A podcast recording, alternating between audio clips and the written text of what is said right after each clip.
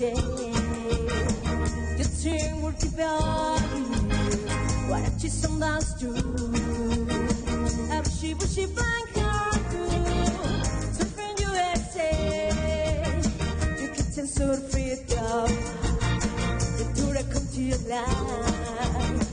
Santa Cruz and Teams I swear love not at All over Manhattan can do anyway.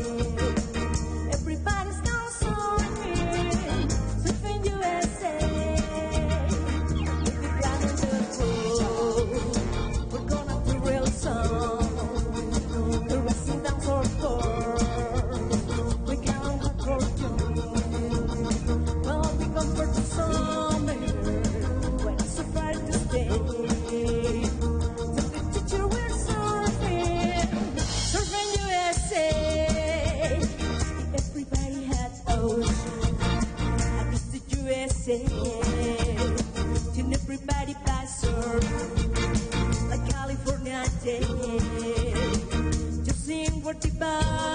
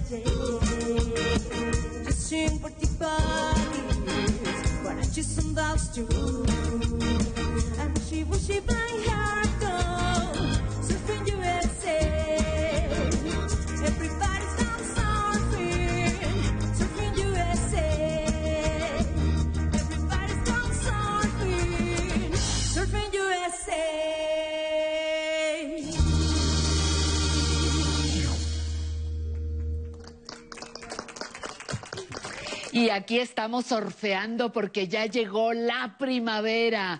La Ciudad de México y muchas partes de la República Mexicana se llenan de color. La Ciudad de México está llena de jacarandas, de eh, flores de todos colores, así que sean bienvenidos para celebrar la primavera que entró ayer hace unas cuantas horas. Vamos a celebrar el Día del Artesano, vamos a celebrar el Día de la Felicidad y vamos a celebrar que estamos aquí con usted frente a su televisor. Bienvenidos. Esta mañana la conversación con la arquitecta Mariana Flores. Vamos a hablar sobre gerontología ambiental. Nostalgia del 11 con Álvaro Cuevas. Las series del 11. Entre letras e historia, el libro de Esperanza Iris de Silvia Cherem y la entrevista contará con la presencia del artista gráfico Enrique Estrada, que espera póngase cómodo y celebre con nosotros. Comenzamos.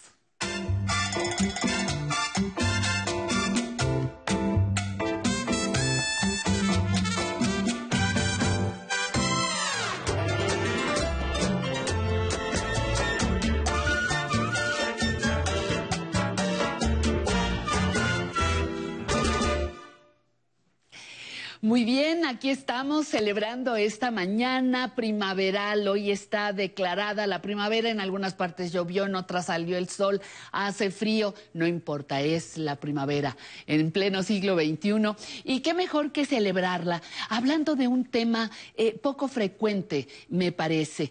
¿Qué ha escuchado usted de gerontología y ambiente. Mire, la arquitectura, el diseño y áreas afines han tenido que replantearse muchos de sus diseños originales porque el envejecimiento de nuestras poblaciones así lo exige. Las ciudades van a mejorar sus diseños. Los interiores buscarán más seguridad. Los exteriores generarán más socialización. Entonces le invito a que hablemos de gerontología ambiental.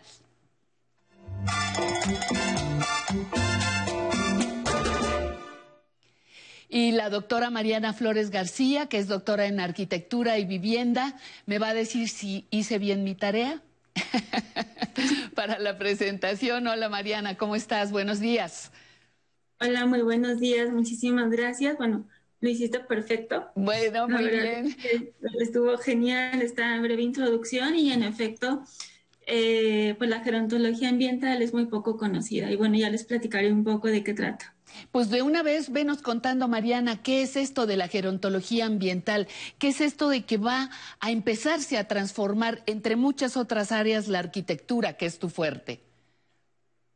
Claro, sí, sobre todo este, bueno, debo poner un poco en contexto eh, desde mi formación de la arquitectura y cómo el encontrarme con este concepto de gerontología ambiental ha sido como como muy interesante, pero también como una parte muy sensible dentro de la formación. Eh, creo que el tema de envejecimiento eh, ha sido poco tocado de otras disciplinas más allá de la salud y la gerontología tiene que ver con esas nuevas perspectivas o nuevos eh, desarrollos a partir de, de, de, planteamientos interdisciplinarios donde el fenómeno de envejecimiento pues obviamente a todos nos compete.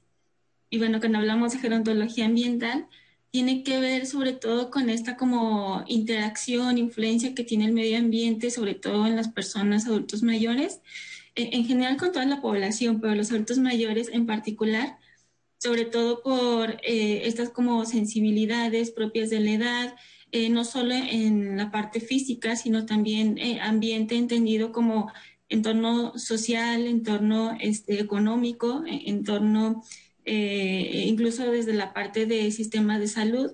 Entonces, bueno, tenemos ahí un reto muy, muy grande, pero como bien lo decías al inicio, eh, las ciudades tienen que adaptarse a estas nuevas necesidades de envejecimiento, obviamente las viviendas y el espacio público. Oye, ¿y, y, qué tipo de adaptaciones, por ejemplo, en el caso de las, de las residencias, por ejemplo, ¿no? Eh, las ciudades, bueno, puedo imaginar las banquetas, el transporte, pero, pero, por ejemplo, en una residencia, ¿qué estaríamos tomando en cuenta, Mariana?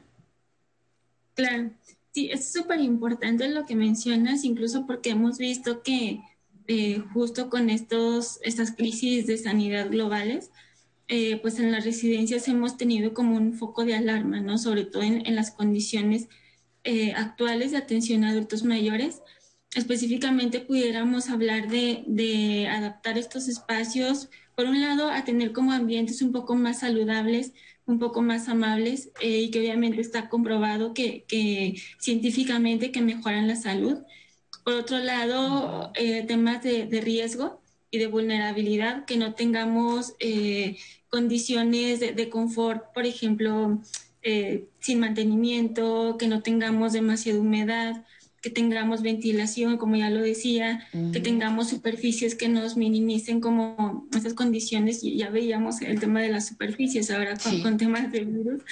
Entonces, eh, bueno, junto con eso va el que tengamos espacios para una movilidad adecuada, que no tengamos barreras físicas, que ya de algún modo se había comentado el tema de barreras físicas. Sí pero creo que va más allá, es mucho más completo. ¿Cómo, cómo se hace que, de momento pienso, eh, que hay, digamos, casas, lugares que se adaptan para hacer residencias, eh, asilos, también se les conoce así, pero no están diseñadas específicamente, no fueron creadas de manera específica para eh, esta población. ¿Qué tenemos que hacer o qué vas a hacer o qué haces tú para que sea un espacio armónico, fresco, que no me sienta encerrada, que de alguna manera, aunque sea poco, tenga contacto con la naturaleza? ¿Qué colores hay en los espacios para que yo sienta tranquilidad? O sea, son muchas cosas a considerarse. dame algunos adelantos de lo que de lo que ya trabajas, Mariana. Claro que sí, es súper importante este punto porque, bueno, por un lado tienes toda la razón, eh, tenemos una gran cantidad de residencias eh, de casas para adultos mayores que son como eh, adaptaciones, ¿no? A edificios existentes y, bueno, obviamente necesitan como como adaptarse en la medida de lo posible pues a, esto, a estos usos. Eh, por otro lado, tenemos esta tendencia muy fuerte, sobre todo con el envejecimiento demográfico, a que precisamente nuestras viviendas deben tener estas condiciones de adaptabilidad y flexibilidad para, bueno, para las personas en periodos de envejecimiento. Y es una cosa que no hemos visualizado, sobre todo en la temporalidad, ¿no? Habitualmente adquirimos una vivienda eh, para nuestra vejez, para nuestro, este, eh, para la vida, para el patrimonio, pero bueno, resulta que el diseño no, no se adapta a esta, a esta evolución, ¿no? O a esta adaptación de, la vida a, la vida misma. Eh, por otro lado, bueno, también es cierto que, que en la medida posible se van haciendo adaptaciones, pero nunca hemos logrado así como una adaptación al 100%. Un diseño, sí. Y lo que, Así es, y, tiene mucho que ver con estas precisamente eh, abordajes que estamos obligados a hacer como profesionales en el sentido del diseño, la arquitectura, y que, bueno, hacia allá vamos, ¿no? Cuando hablamos de una adaptación, vemos que, bueno, hay colores, como bien decías, eh, que generan un poco más de tranquilidad, que pueden mejorar incluso algún padecimiento eh, mental tendiendo mucho a colores neutros que generen esto como sensación de bienestar, acompañado de áreas verdes, de jardines, en la medida lo posible. Ah, tenemos viviendas que son muy, muy pequeñas, pero sin embargo hay mecanismos, hay recursos de diseño que pueden como compensar de algún modo estas necesidades o estas carencias. Eh, y bueno, podemos también mejorar la percepción de bienestar. Otra cuestión es, por ejemplo, las texturas hay texturas eh, naturales que nos permiten también tener como una sensación de bienestar. Eh, hay otras que son también, incluso por seguridad, este, más recomendables que otras. Todos estos mecanismos de apoyo dentro de la vivienda, el que tengamos a lo mejor eh, superficies no muy resbalosas. O sea, hay mecanismos desde la parte de diseño que podemos ir implementando en nuestras viviendas. Oye, y la parte de, de, de los espacios verdes, eh, porque hay muchas que están, pues, que, pueden dar incluso la sensación de estar encarcelados, valga la, la, palabra que estoy usando, quizá un poco exagerada, pero ¿cómo, cómo integrar la amplitud, la naturaleza? Eh, ¿cómo, ¿Cómo hacerme sentir en libertad, a final de cuentas? Así es. Justo esto que mencionas tiene que ver con esta tendencia global de tener eh, sobre todo en entornos institucionales, un lenguaje más humano, un lenguaje más amable, un lenguaje más cálido. Y para esto, bueno, las áreas verdes juegan un papel súper, súper importante. Eh, no solo en la parte como de estímulo ambiental, donde como bien decías, incluso en esta introducción a las jacarandas, pues tenemos estímulos no solo en el color o en las texturas mismas de, la vegetación, sino también tenemos experiencias eh, olfativas, tenemos también experiencias eh, de interactuar directamente con la naturaleza y que, bueno, o sea, eh, fuera también de este entorno institucional donde se ha probado que generan un beneficio físico y emocional, bueno, también han sido recursos que se han ido como implementando dentro del espacio público. Eso es. Oye, Mariana, tú como doctora que eres en arquitectura, eh, ¿Cómo, ¿Cómo miras la preparación que tenemos en términos generales en el país para poder enfrentar la construcción, la adaptación. Eh, estoy pensando en un cohousing, que ya sabes que son de las propuestas europeas. Eh, ¿cómo, ¿Cómo está México? ¿Cómo sientes a México para enfrentar los retos que la población, que este grupo etario nos está poniendo frente? Yo creo que todavía nos falta mucho camino por recorrer. Creo que el paso más importante precisamente la sensibilización de, los profesionales, pero también de la sociedad. O sea, porque, bueno, estamos como rompiendo también como muchos paradigmas, ¿no? Con muchos estigmas. O sea, sobre todo cuando nuestros adultos mayores son personas muy activas, son personas con muchísima experiencia, son personas con, mucha vida, ¿no? Entonces, bueno, en ese sentido también tienen posibilidades de, de ser partícipes en el día a día, bueno, y en, en, en muchos contextos, ¿no? Hay, hay estrategias internacionales, programas internacionales eh, que no es un caso exclusivo de México, o sea, globalmente estamos como en esa lucha en temas de civilización frente al envejecimiento.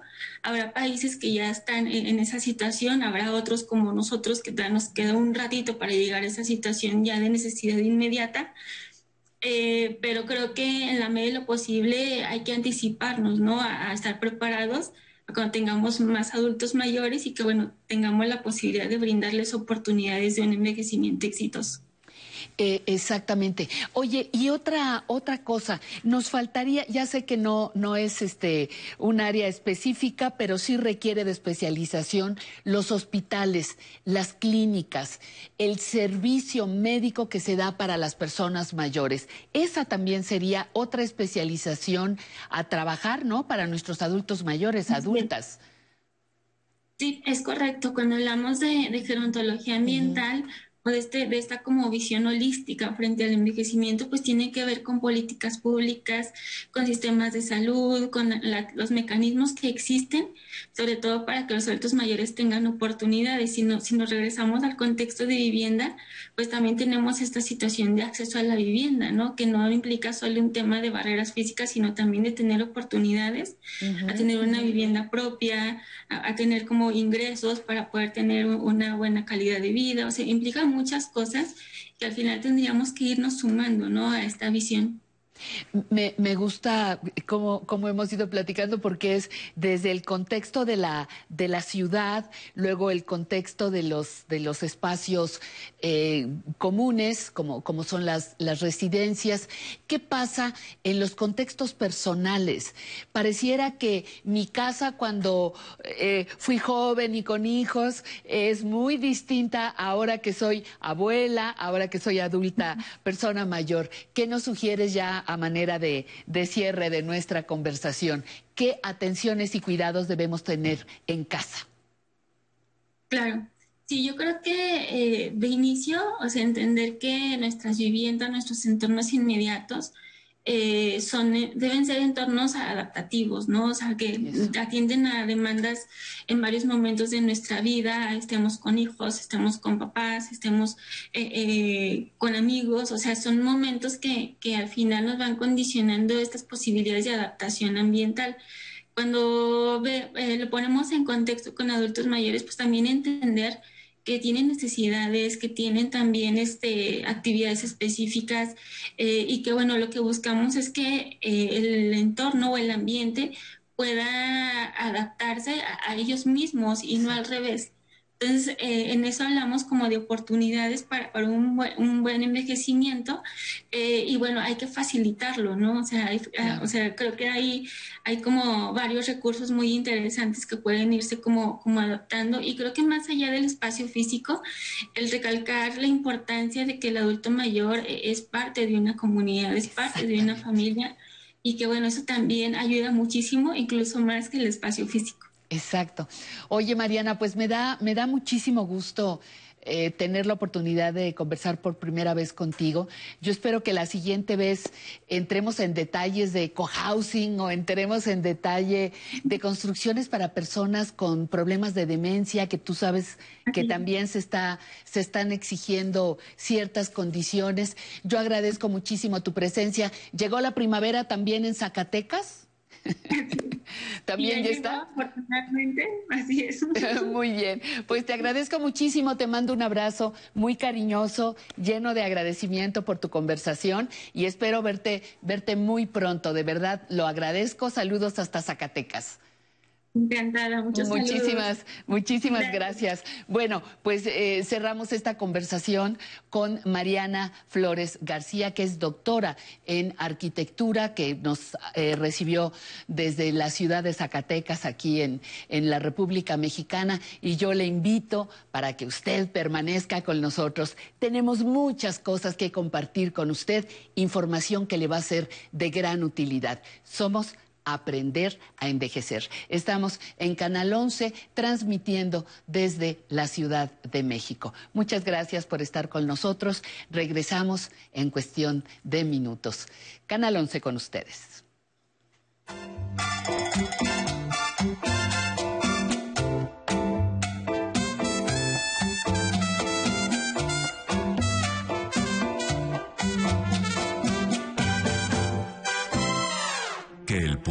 Gobierno respeten los derechos de todos, entre los individuos como entre las naciones. El respeto al derecho ajeno es la paz. 21 de marzo, 215 años del natalicio de Benito Juárez. Pues soy Efraín Trigueros y me da mucho gusto de que me hayan eh, vacunado contra el coronavirus y, pues benditos a Dios que, a todos nos vaya bien. Pues sí, un poquito contento, ya contento, no es más que nada, pues también el estrés quita un poco y de la... la uno contento. Pues llegué y me atendieron bien las personas, está allá, la señorita, las enfermeras, me vacunaron nada más, lo normal y no, no, es normal como una vacuna cualquiera. No duele, no nada. Ya me siento tranquilo y más que nada yo y mi familia y todos los que están vacunando pues también. Las y los ciudadanos junto con el INE organizamos las elecciones y contamos los votos de nuestros vecinos. Y los contamos bien. Por eso no hay fraude. Quienes cuentan los votos se seleccionan en dos sorteos, por su mes de nacimiento y la letra inicial de su primer apellido, y son capacitados por el INE. Vota libre, tu voto es secreto. Y es seguro porque el INE implementa todas las medidas sanitarias para cuidarnos y cuidarte. El 6 de junio el voto sale y vale. Contamos todas, contamos todos. INE. El Tribunal Electoral del Estado de México resuelve con justicia y celeridad las controversias jurídicas derivadas del proceso electoral. Las magistradas y los magistrados garantizamos tus derechos político-electorales conforme a los principios de certeza, imparcialidad, objetividad, legalidad y probidad y resolvemos de forma pronta y expedita los medios de impugnación con la emisión de sentencias. Este proceso electoral tú eliges y nosotros protegemos tu decisión. Tribunal Electoral del Estado de México. Duele todo lo que estamos viviendo. Duele hasta el alma. Pero si algo tenemos las y los mexicanos, es que siempre nos unimos y salimos adelante. Así que no importa si odias la política, lo que realmente importa es sanar a México. Sanar los trabajos perdidos, la inseguridad, los centros de salud. En RSP queremos sanarte a ti.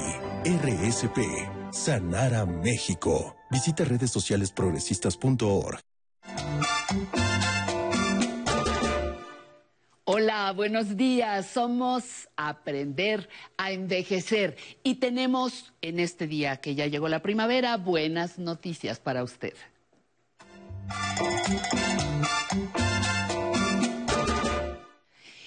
La primera, electrocardiogramas casi instantáneos. Esa es una buena noticia.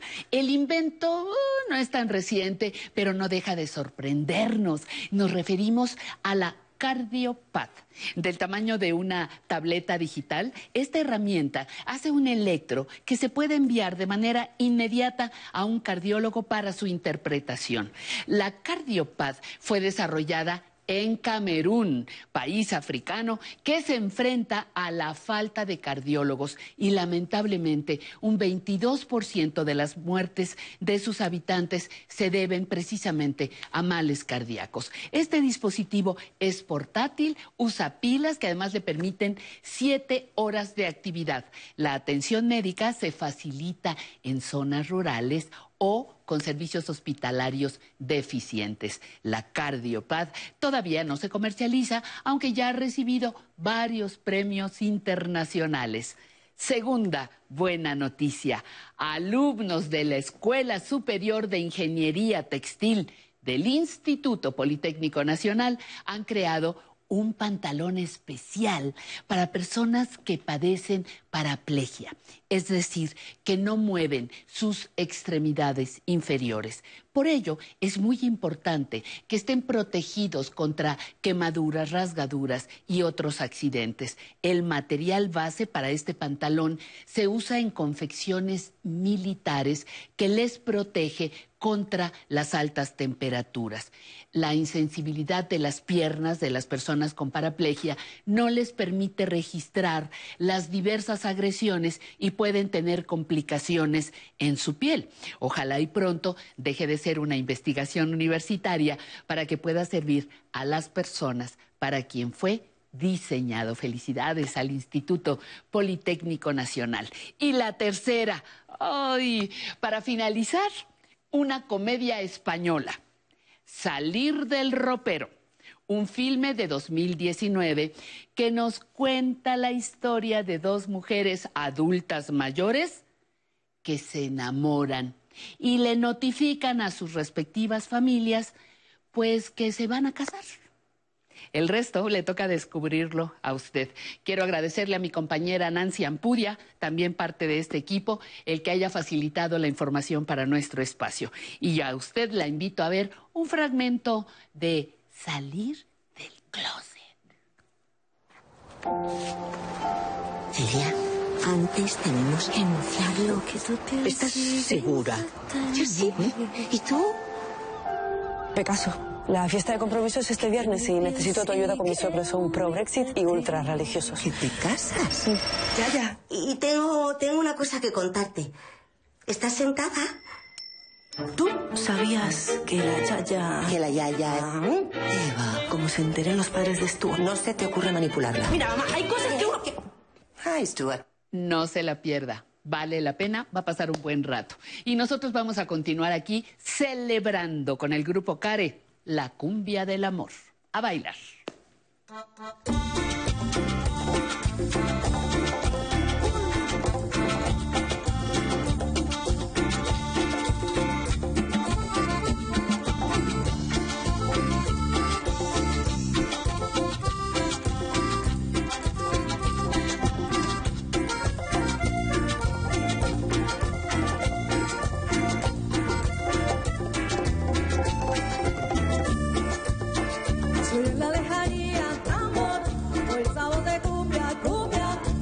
Parece cumbia mía, mía, la cumbia del amor, la cumbia del amor, la cumbia del amor, la cumbia del amor, porque se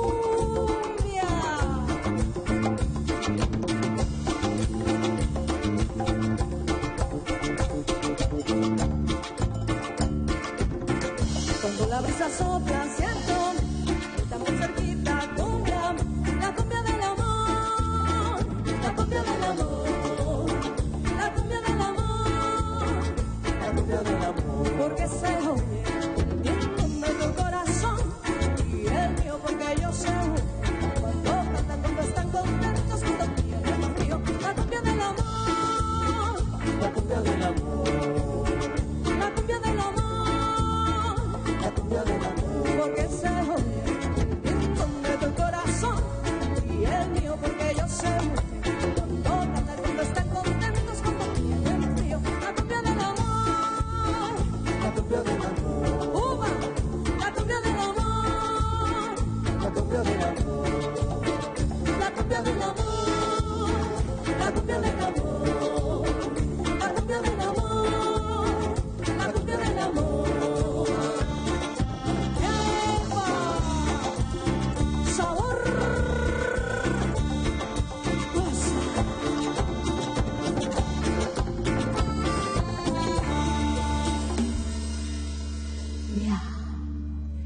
Bueno, y después de la cumbia del amor, ¿qué le parece si nos vamos a la nostalgia también con amor?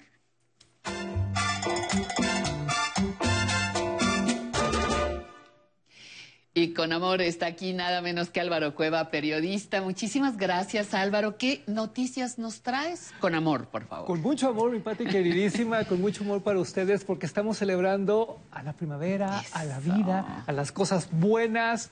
Hoy más que nunca tenemos que recordar historias de éxito, historias positivas, como la de las series en Canal 11. ¿Cuál conoce usted? ¿Cuál conoces tú?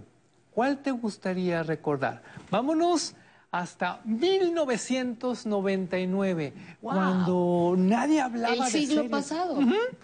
Cuando nadie hablaba de series en este país, cuando todo era telenovela y este formato parecía ser propiedad nada más de los Estados Unidos. ¿Qué fue lo que hizo Canal 11 en aquel entonces? ¿Usted se acuerda? Mire.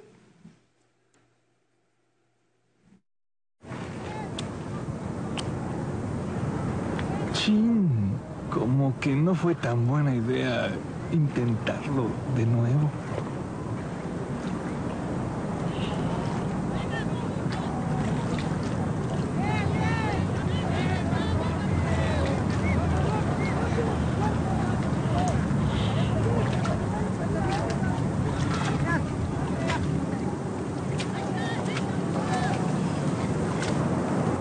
Gracias, jovencito.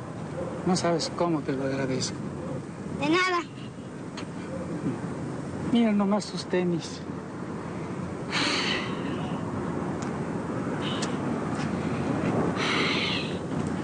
Ya me tengo que entrar. Ojalá gane su equipo. Suerte. Suerte. Bien hecho. Solo que tus tenis ya no son como los del Duende Muñoz. Sánchez, ¿qué diablos haces ahí? ¿Estás jugando con las hormiguitas? Si quieres ahí quédate total, en la banca hay más gente. Tu turno, Quique. Órale, te toca.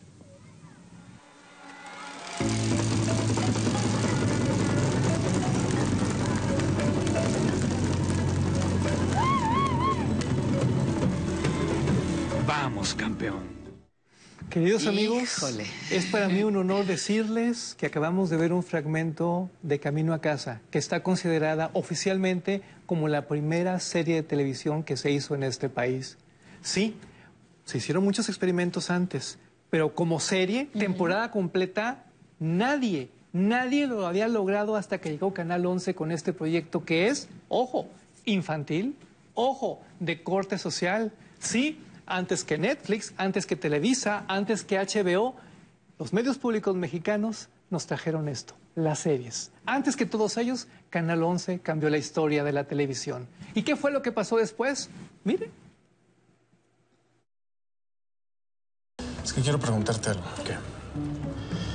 Quiero que me recomiendes un buen lugar para llevar a alguien a cenar. Muchacho, me alegra saber que por fin reconoces mi maestría en la materia. ¿Qué quieres? Pues eso, un lugar cuco. Un lugar cuco. ¿Realmente quieres cenar o quieres papi sobre mami? ¿No se pueden las dos? No, mi pequeño saltamontes. Cada acción tiene un objetivo. Por ejemplo, tú abrazas a la chava. ¿Cuál es tu objetivo?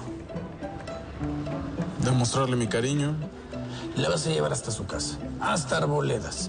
¿Cuál es tu objetivo? No, hasta allá, pues ya que me invite a dormir, ¿no? muy bien, ya estás entendiendo, Cuchito. Ahora, ¿qué quieres?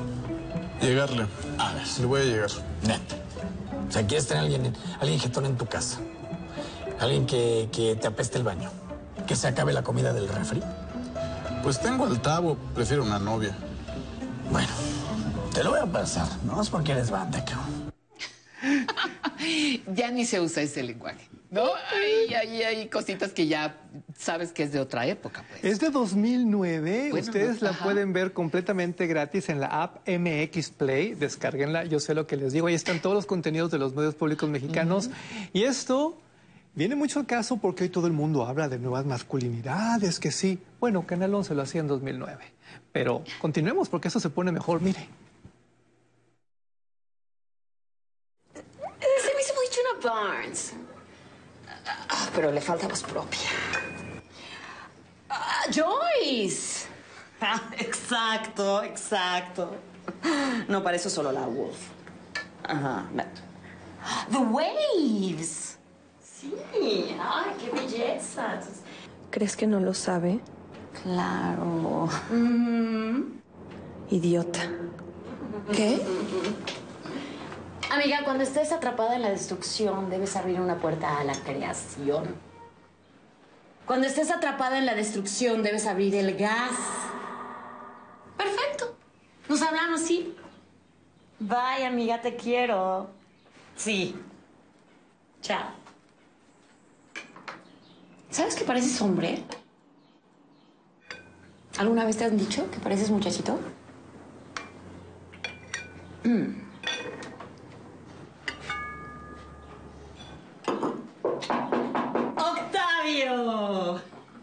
Estás? Qué sorpresa.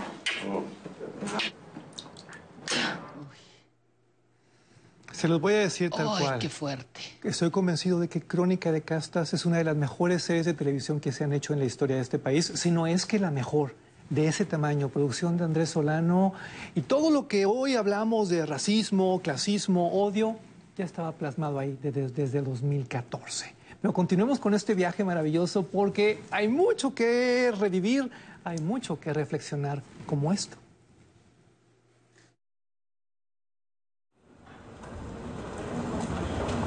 Órale, mija, vamos a legalizar las drogas para ponernos bien locas. ¿Qué dijiste? Que vamos a legalizar las drogas para ponernos bien locas. Para la próxima fiesta mejor invitamos a la diputada de las tachas. Güey, ya no las aguanto, llevan así todo el día. Ay, güey, ni las peles. Oye, y lo que pasó con Carlos, Pues tú lo has dicho, ya pasó. ¿puedo ir a tu casa después de la escuela? Es que neta no tengo nada de ganas de ir a la mía. ¿Qué? Perdóname, Jimé, pero es que mi mamá no quiere que te hable menos que vengas a la casa. Claro, por lo de las noticias. Y también por lo de tu papá. ¿Cómo saben que mi papá está en la cárcel? ¿Qué? Yo no sabía que tu papá estaba en la cárcel. No, yo no digo nada, te lo prometo. Entonces, ¿qué de mi papá? Pues mi mamá dice que... Ay, Karen, ya. Pues dice que tiene una novia. ¿Se dan cuenta? Canal 11 no hace series por hacer series, hace series para decir cosas, para poner temas sobre la mesa. Esto podría ser de la semana pasada, pero no, es de 2012. Qué valor, ¿eh? Qué valor para sacar estos contenidos porque no cualquiera. Y a propósito de contenidos, vea. Tú tenías 15 años. 16. 16. La reacción de tu mamá cuando le contaste. Se enojó. Me castigó, me dijo que no, que yo estaba confundiendo las cosas, que yo era una mentirosa, que mi tío sería incapaz de hacer cosas, cosas así conmigo. Y ¿Te sientes culpable? sí fue mi culpa. Sí fue mi culpa porque, porque yo ya no estaba tan chica y pude haber hecho algo y, y no hice nada. Dejé, lo dejé. ¿Hay alguna relación entre el incidente del violador en la ambulancia, tu parálisis y lo del tío? Yo pensé que esto ya estaba superado, yo ya lo había tratado con terapia, ya podía vivir bien. y, y no, está regresando, está regresando y, y me vuelvo a enojar, y me vuelvo a enojar con mi tío y me vuelvo a enojar con mi mamá y se me va a quitar.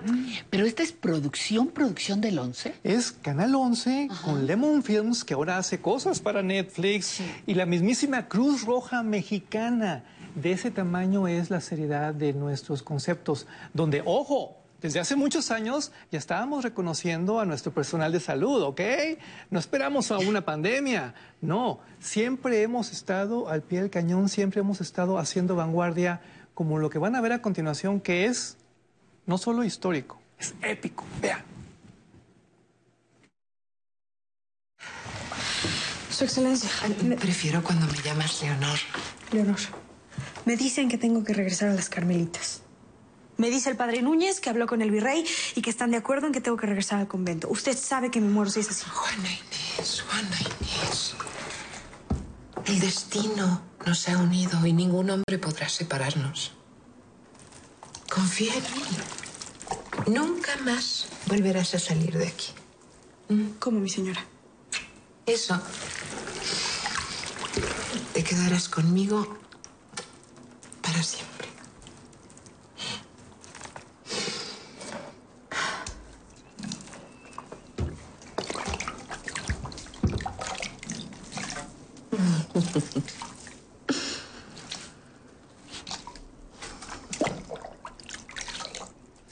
Ah, ¿verdad? Me quedaba pensando en la reconstrucción de época, los escenarios.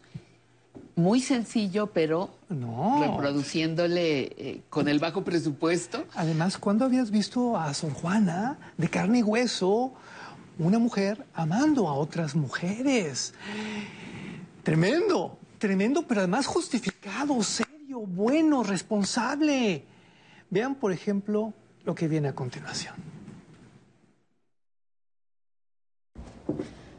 ¿Por qué no escoges la ropa que te vas a llevar al internado? ¿Ya es un hecho entonces? Pues claro, Elisa. ¿Tú qué crees? Después de lo que hiciste con Renata, ¿a dónde pensaban irse, eh? Bueno, tú no sabes lo furioso que sigue tu papá. ¿Qué piensas tú, mamá? Pues eso. Tú, Beatriz, tú, no mi papá, tú. ¿Qué opinas? No quiero discutir. ¿Por qué no te atreves a tener ideas tuyas que no sean todo lo que dice mi papá? Elisa, en serio, no quiero discutir. ¿Le tienes miedo? Mira, tú eres un desastre. Y nosotros somos tus padres. Y debemos meterte en cintura.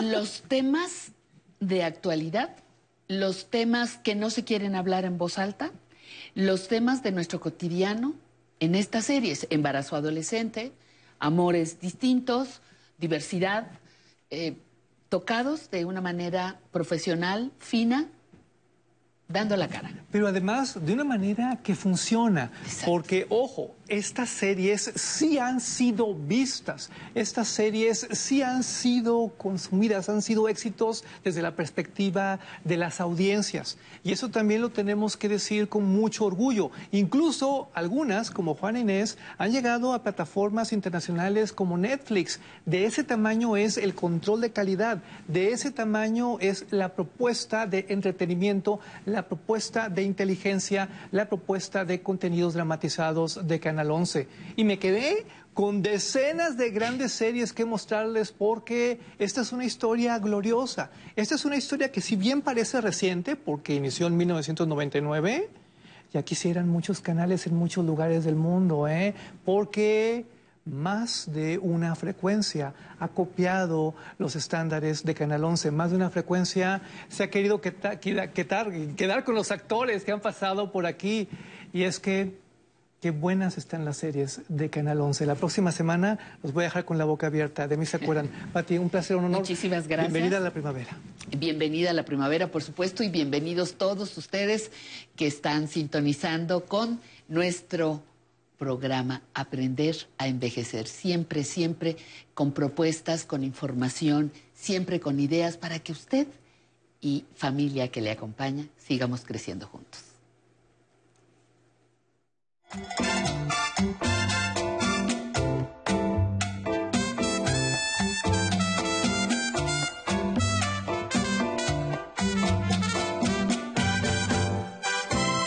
Cine del 11 presenta Eso es. Viene, señor Martínez. Quiebralo todo. No, no, no, no entró. No entró. Adelante. Ahora quiebrese todo, todo, todo, todo. Es, es, todo, todo, todo. Ay, ay. Muchas gracias, don Agustín. Eh, por nada. Esta noche no, con Joaquín Cordero y Andrés Soler. Domingo, 17 horas. Champotón, Campeche, 25 de marzo 1517. Tuvo lugar una batalla entre los españoles y los pueblos originarios. Moshko lideró la resistencia. Sucedió una derrota que marcó la historia. Inclusive en nuestro escudo está que dice honra de América. Conmemoraciones, Champotón, victoria en tierras mayas. Estreno miércoles 24 de marzo, 20 horas.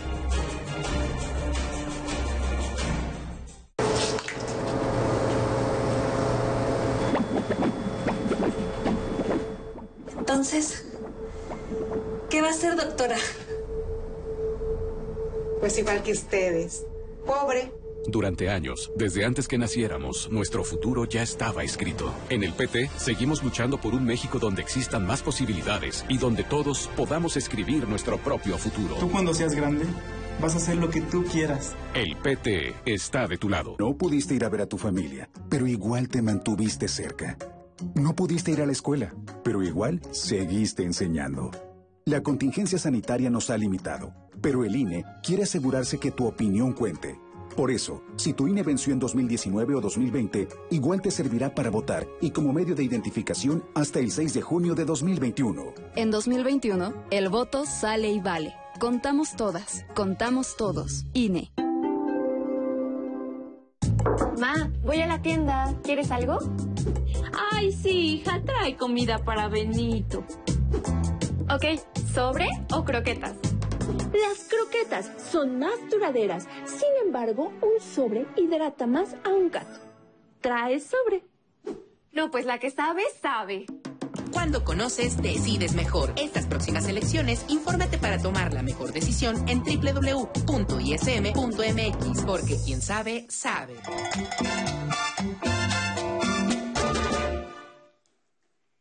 Qué bueno que está con nosotros. Muchísimas gracias a todos, a todas las personas que nos siguen por la señal internacional del 11.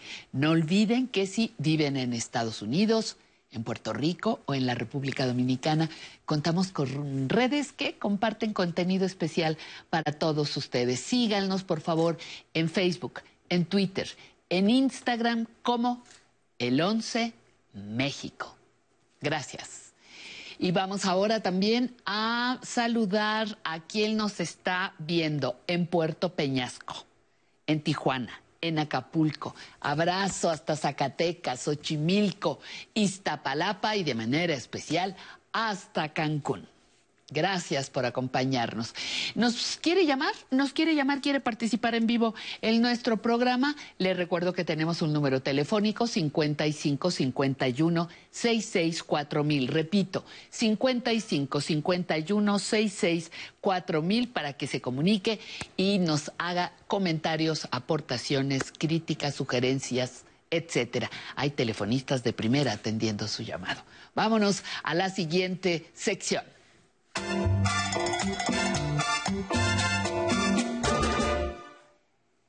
Y en un programa donde aprendemos a envejecer no puede faltar el aspecto preventivo y la sección de salud. Por eso le damos la bienvenida a Citlali López. Gracias, Citlali, por estar con nosotros.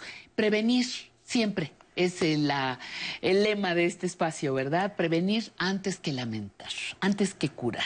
Totalmente, Pati. Pues encantada de estar aquí. Muchas gracias, como siempre, a todas las personas que nos están acompañando. ¿Y por qué el omega 3 es importante para nosotros? Bueno, pues como lo has dicho, mira, eh, los omegas los omegas en, general, son una familia de ácidos grasos.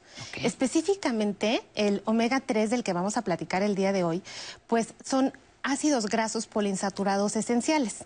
Eso significa... ¿Eso qué quiere decir? Nuestro cuerpo no los produce de manera natural. Oh, Entonces los tengo que consumir para que mi cuerpo los, pues, los asimile y los utilice para su bien. Pero lo mismo que pasa con omega 3, pasa con omega 6.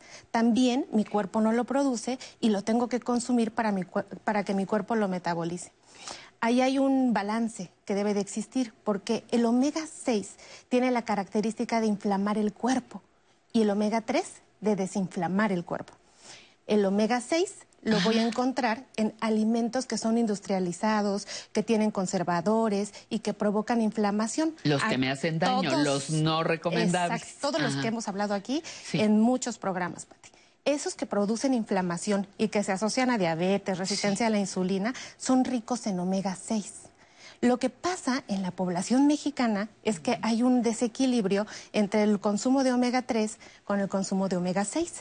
Entonces consumimos muchísimas moléculas de omega 6 que producen inflamación y muy poquitas que nos quitan la inflamación a través del omega 3.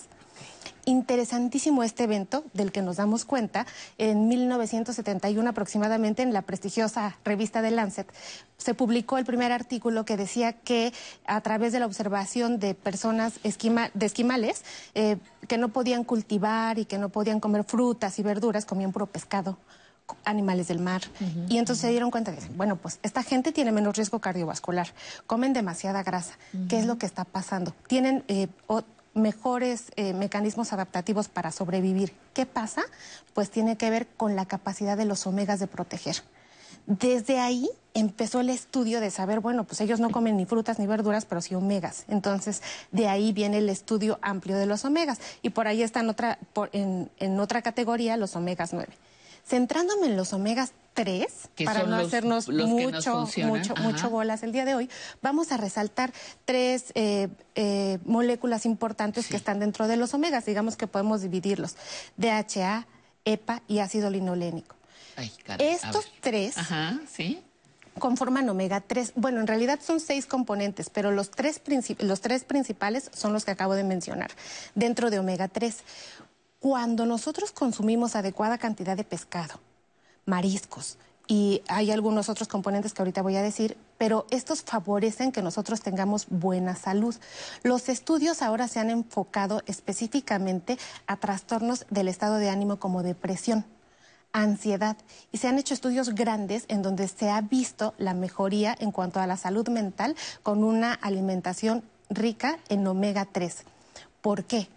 Pues porque cuando este, estos omegas tienen la característica de desinflamar el cuerpo, pues gran cantidad de enfermedades, las principales que nos ocasionan pandemias, tienen origen inflamatorio. Estamos hablando del síndrome metabólico, estamos hablando de cáncer, estamos hablando de muchas. El, el- terreno de investigación aún es fértil, pero sí hay publicaciones interesantes en donde incluso se ha, se ha- se ha comparado el efecto de, en, cuanto a salud mental de consumir omega 3 con Prozac o con, algunas, o con algunos otros eh, eh, eh, medicamentos eh, que se Son utilizan. cosas, son cosas diferentes. Favorece Son- la salud Son cosas mental. favorecen, pero no sustituyen. Por eso lo menciono. eso, por eso mero, lo no menciono. sustituyen. No sustituyen. Las personas que tengan tendencia a depresión, que tengan tendencia a ansiedad, deberían de usar omega 3 para poder ayudar, más no sustituir el tratamiento que le haya dado el médico, cualquiera que este sea de base,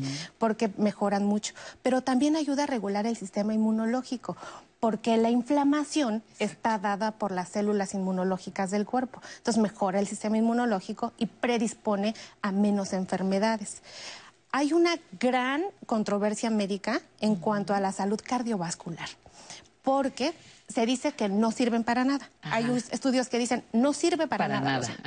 pero hay otros estudios que demuestran cómo sí disminuye el- el- los triglicéridos y aumentan las moléculas de HDL, que son las buenas para el corazón. Si hace esto, podemos inferir que a través de que la inflamación no se está dando y que no se forma la bolita de grasa que tapa las arterias, pues podría mejorar la salud cardiovascular. Propiamente no hay estudios que hagan cortes y disecciones que digan, bueno, sí, mira, como un indicador que diga, sí lo mejoró. Sin embargo, si lo agregamos a, una buen, a un buen estilo de vida y usamos los omegas de manera responsable, bueno, pues nos puede ir muy bien. ¿Dónde lo encuentro el omega Eso. 3? Mira, las dosis que debemos de usar eh, se hace una media, o sea, van desde los 1.200 eh, miligramos hasta los 1.000 qui- 2.500 al día. Los requerimientos van a ser diferentes en cada época de nuestra vida. No es lo mismo cuando estás lactando, cuando llegas a, a la menopausia, cuando estás en propio climaterio. Pero ahora que soy vieja, ¿qué, En mucho. qué- qué- hay que cantidad? Hay que individualizar, no se puede prescribir nada más así. Por eso es tan amplio el, Mm. el rango. Pero se dice que hay un término medio de 500 eh, que se podría utilizar todos los días. para que tú tuvieras esos 500 eh, eh, que necesitas en todos los días, deberías de comer pescado, de preferencia salmón, sardina, deberías de comer atún o mariscos, chía o nuez. Eso lo podemos, en todos ¿Puedo estos... comer todo? En, todo esto lo podemos Puedo comer todo, me encantó todo. Pero así comieras mucho de esto, no, dicen los estudios también que no puedes suplementar. Por eso la suplementación a través de omegas es muy importante. Porque también tenemos aquí un gran... Eh, eh, grupo de pacientes que son vegetarianos y que, bueno, eso tiene otros requerimientos específicos. Pero eh, aquí quiero puntualizar, Patti, que si nosotros no los podemos consumir en la dieta, por temporadas, porque tampoco es todo, todo el tiempo, ¿Todo el tiempo? deberíamos sí suplementar con un buen suplemento para que ustedes puedan utilizar un buen suplemento, si no lo logran con la dieta, lo mejor es la dieta, lo hemos hecho aquí al cansancio, pero si no lo logran con la dieta, Pati, o sea, hay que buscar que el frasco que usted compre sea un frasco que no permita el paso de la luz, que no sea transparente porque se inactiva el omega, debe de ser puro y debe de decir ahí en su etiqueta omega 3, no debe de venir con omegas de todo tipo más vitaminas de todo tipo porque no, omega 3 solito. Oye, y repíteme por favor los los alimentos que sí funcionan. Salmón. Atún. Atún. Sardina. Mariscos. Sí. Eh, eh, camarón, por ejemplo. Chía. Chía. Nuez. Nuez. Es importantísima toda esa... No, pues es, es, es muy bueno porque esa es la, el, la alternativa en la alimentación más un suplemento en caso de ser necesario. Y te das cuenta cómo todo se relaciona. O sea, vimos vitamina D, que mejora el sistema inmunológico. Vimos este, toda la salud intestinal, donde hablamos de, la microbiota, de cómo se regula el sistema inmunológico. Y hoy venimos a traer omegas que regulan el sistema inmunológico. Entonces nos damos cuenta cómo el cuerpo pues está perfectamente bien conectado y en ese balance perfecto que tenemos que tener todo el tiempo, pues hay que ir por temporadas utilizando diferente tipo de ayuda en la suplementación si hay una enfermedad que lo, que, o alguna condición de salud que lo requiera, o bien hacer conciencia de la alimentación y ver que en esos alimentos está probado. Ahí está el grupo de estudio de los 130 esquimales de, Lancet, en donde pues, nos demostraron que la dieta que ellos llevaban era suficiente para tener una mejor salud y pues desde ese tiempo hasta ahora nos tienen eh, pues investigando sobre ese hecho que es algo real y un terreno fértil, obviamente, para la investigación. Esos, esos pequeños grupos de población, esos pequeños grupos de población, cómo, cómo enseñan, ¿no? Lo mismo, este, algunos que, que están más en el, en el territorio asiático, no, no los esquimales, pero cómo te han provocado investigaciones y han descubierto que detrás de esa salud está la alimentación, como un primer como un primer recurso, ¿no? Los, los este, esquimales con el pescado o los que vivían en, en, los Andes en algún momento, en los Himalaya, en, en Japón, Okinawa con tanto pescado, en fin, ¿no? Todo eso para favorecer la vida. Y si te das cuenta, o sea, conforme vamos avanzando, volvemos al principio a volver a ver este ecosistema como a nosotros como parte del ecosistema que es que es lo que yo digo, ¿no? y, y bueno, es indispensable voltear a ver la medicina curativa en donde está la alimentación necesariamente. Y lo que hacemos aquí, Pati, que es conciencia para estar diciendo, bueno, pues si ya vimos que estos hongos, que estos grupos experimentales nos están ayudando, que están en la naturaleza, que crecen cerca de nosotros, pues hagamos ese, esa simbiosis con nuestro ecosistema para mejorar la salud. Y, ahí es donde tendríamos también que, que reconocer la gran riqueza de México. En hierbas, en nivel, en este, en animales, en, en granos. Los múltiples climas del país permiten un cultivo enriquecedor de nuestra alimentación. Nada más hay que saber qué comemos. Eso. Y vamos a ir preparando poco a poco, que se me está ocurriendo mucho centrarles todos estos temas de gran relevancia en platillos que tengan que ver con pues nuestras tradiciones y con lo que sí tenemos y que además hacer esa conciencia de que no necesitamos tener gran eh, ingreso económico para poder tener una buena alimentación, Pati. Ese, es, ese es un tema muy importante. Ni, ni se necesita tan caro, ni se necesita tanto. De momento es que comes, comer mucho se asocia con comer bien. Eso. Y no va por ahí. Creo que es al revés, ¿no? Entre menos, dicen que debemos dejar un huequito. Este huequito que decimos aquí en México me quedó como un poquitito dicen que hay que, que, hay que dejarlo vacío. Eso dicen. Pues yo siempre digo, necesitamos conciencia para saber qué, qué, qué, queremos para nuestra vida. Y en eso, pues la alimentación es indispensable. De ahí viene la salud en general, de la conciencia. Pues Por eso decimos, salud es igual a conciencia. Y ese es el acto más elevado que tiene el hombre de amarse y de amar a su entorno. Oye, nos vas a poner a cocinar. Vamos a estar atentos atentas a, la, a, las propuestas que nos traes y que vamos a saber que es un platillo equilibrado Eso. o que es un menú equilibrado. Vamos a construirlo. ¿No? Muy bien, me, me, me, va a encantar. Gracias, Citlali. Nos como vemos siempre, pronto. un placer. Muchísimas gracias. Yo le recuerdo que estamos en Aprender a Envejecer y que estaremos con música para los siguientes minutos. Parece que va a llover.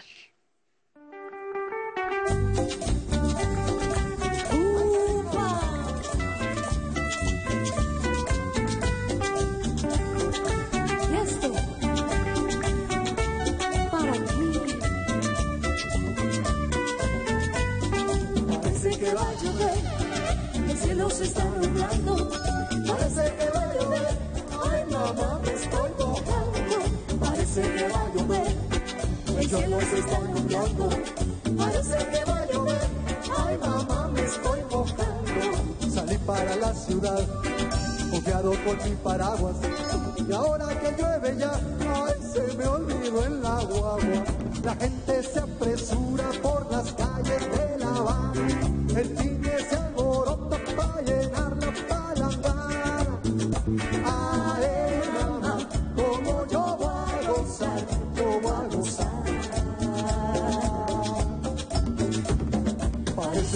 llover, el cielo se está nublando. Parece que va a llover, ay mamá, me estoy mojando. Parece que va a llover, el cielo se está nublando. Parece que va a llover, ay mamá, me estoy mojando.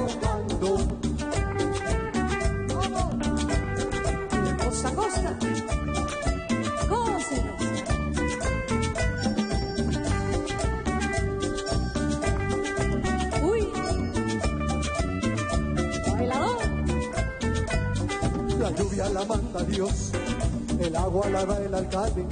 En casa la quiero yo, ay, más yo la pido en balde. Contigo me de casar, contigo me casaría. Si me fuera a resultar, ay, igual que el primer día. La gente se apresura por las calles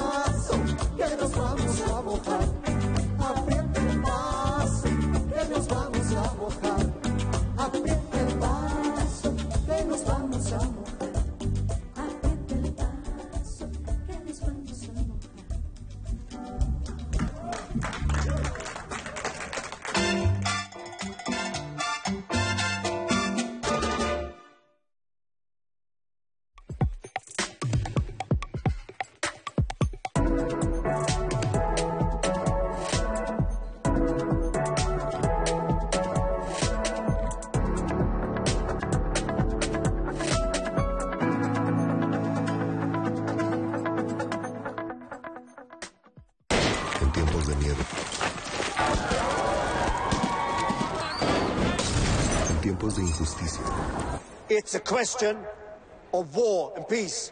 And we finally found a solution. Apartheid.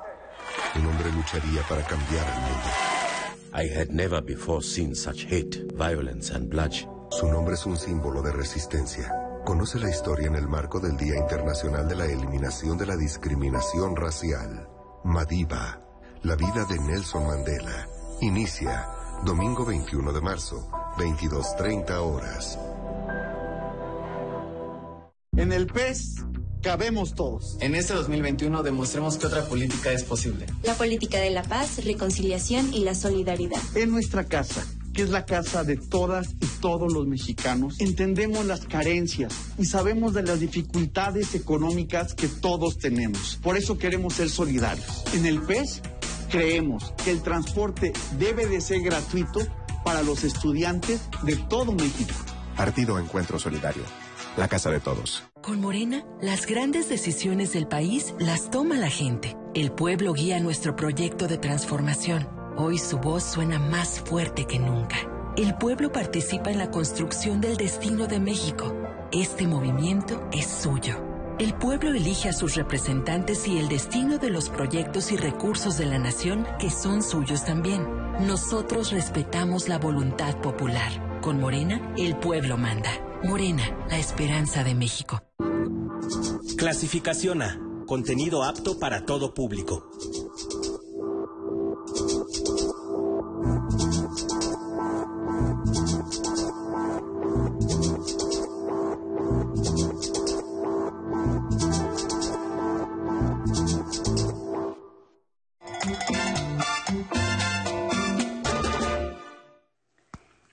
Ya estamos en la tarde del domingo. Son las 12 del día, con unos 5 minutos aproximadamente. Y le voy a adelantar lo que tenemos para esta segunda hora. Acuérdese que son tres. Segunda hora, entre letras e historias. Vamos a hablar de un gran personaje de la cultura mexicana que es Doña Esperanza Iris, a través del libro que escribió Silvia Cherem. Después, en Conociendo mis derechos, hablaremos del derecho, fíjese qué importante tema, derecho a un trato digno y apropiado en cualquier procedimiento judicial. Nada de que nos van a hacer como trapeador Buen trato, por favor. Y en la zona tecnológica vamos a seguir hablando de Telegram. En la entrevista, no se le olvide, el artista gráfico Enrique Estrada. Y ahora nos preparamos para la siguiente sección.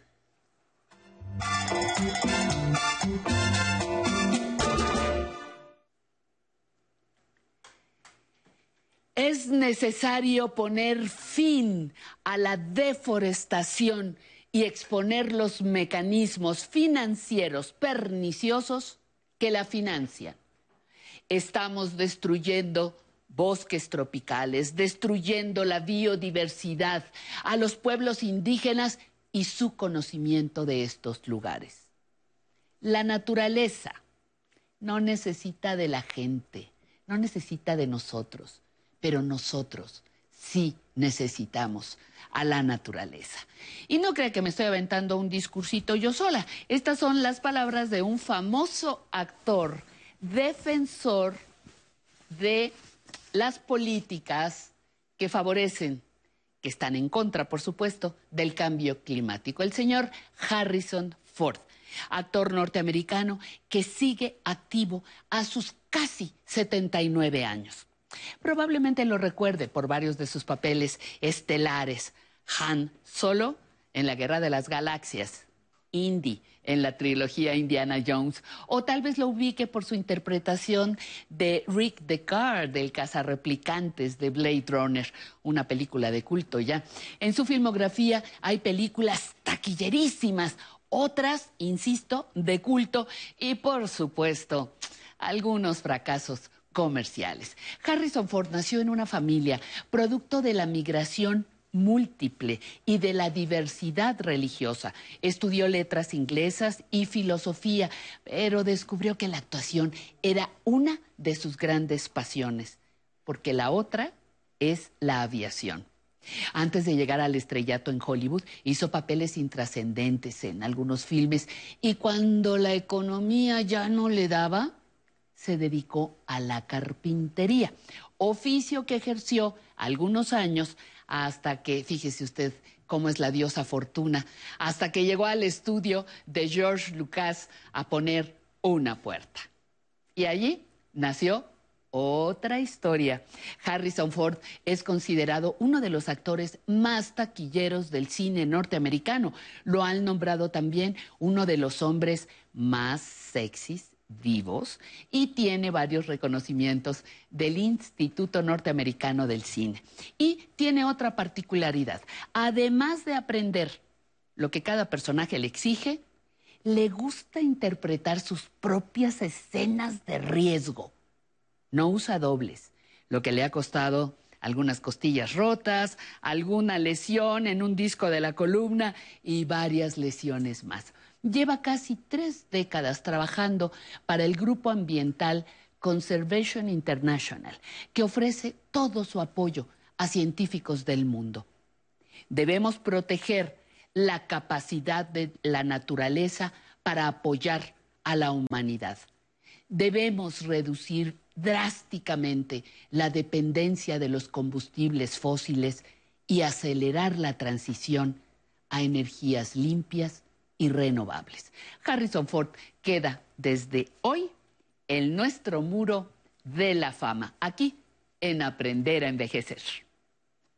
Aquí porque no quería estar cerca de nadie. Y luego conocí a Buck. ¿Te gustaría vivir una aventura? Más allá de todos los mapas, podríamos ir, tú y yo. Gozando! ¿Qué dices, Buck?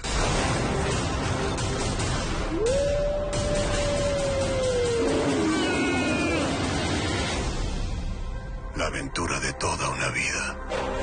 Estuviste dormido dos días. En mi cama. Bueno, continuamos con nuestro programa. Gracias por estar con nosotros. Somos Aprender a Envejecer en el 11. Vamos a la siguiente sección.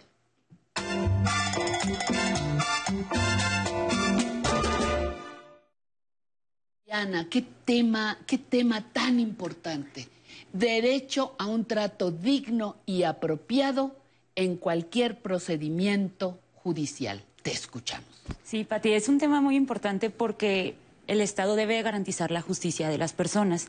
Y entonces, este trato digno en un procedimiento judicial de cualquier materia es un derecho que te lleva el derecho al acceso a la justicia, que es un derecho fundamental que tenemos las personas, pues ya que constituye esta vía para que podamos reclamar este, un cumplimiento entre tribunales y garantizar la igualdad de las personas ante la ley. En la misma Constitución, en el artículo 17, dice que ninguna persona se puede hacer pues, justicia por sí misma ni ejercer violencia para reclamar su derecho. Entonces, ¿esto qué nos lleva? Nos lleva a que tenemos un derecho a la tutela jurisdiccional. El derecho a la tutela jurisdiccional es que toda persona tiene el derecho a, que, a iniciar un juicio o a que pueda ser juzgado en un tribunal del país.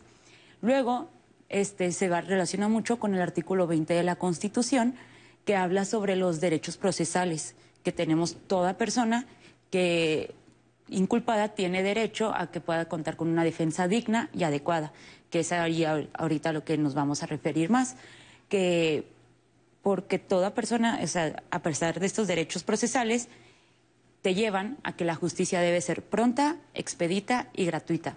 La justicia pronta es que se tiene que hacer pues en un breve lapso de tiempo, que realmente Nada no de que se eternizan. Ajá. Expedita, que es omitida sin obstáculos, es que tú llegas y te intentan ayudar en la mayor forma, y pues gratuita, que no tenga ningún costo alguno.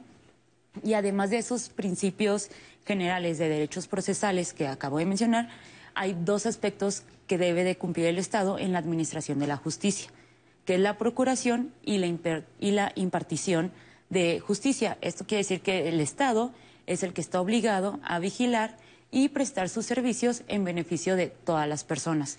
Servicios que deben de ser proporcionados con calidad, eficacia y eficiencia. Entonces, ahora bien, para obtener toda esta impartición de justicia, el Estado este, es el que establece como los mecanismos de defensoría pública para las personas. Y esto aplica para todas las personas de 60 años o más, o sea, para todo el país, pero este derecho a un trato digno viene establecido en la ley del Instituto de las Personas Adultas Mayores, que tienen derecho a un trato digno en todo procedimiento judicial. Entonces, con esto, todo juez, cuando tú estás en un juicio, debe analizar de forma detallada y profundizar más para analizar toda la disposición legal que exista en el país que pueda ser aplicable al caso para proporcionar este, un mayor beneficio que le corresponda a la persona adulta mayor. este, ya siguiendo los plazos establecidos, esto quiere decir que sea en un breve lapso de tiempo y cumpliendo principios de individualización de la persona, concretización y la personalización.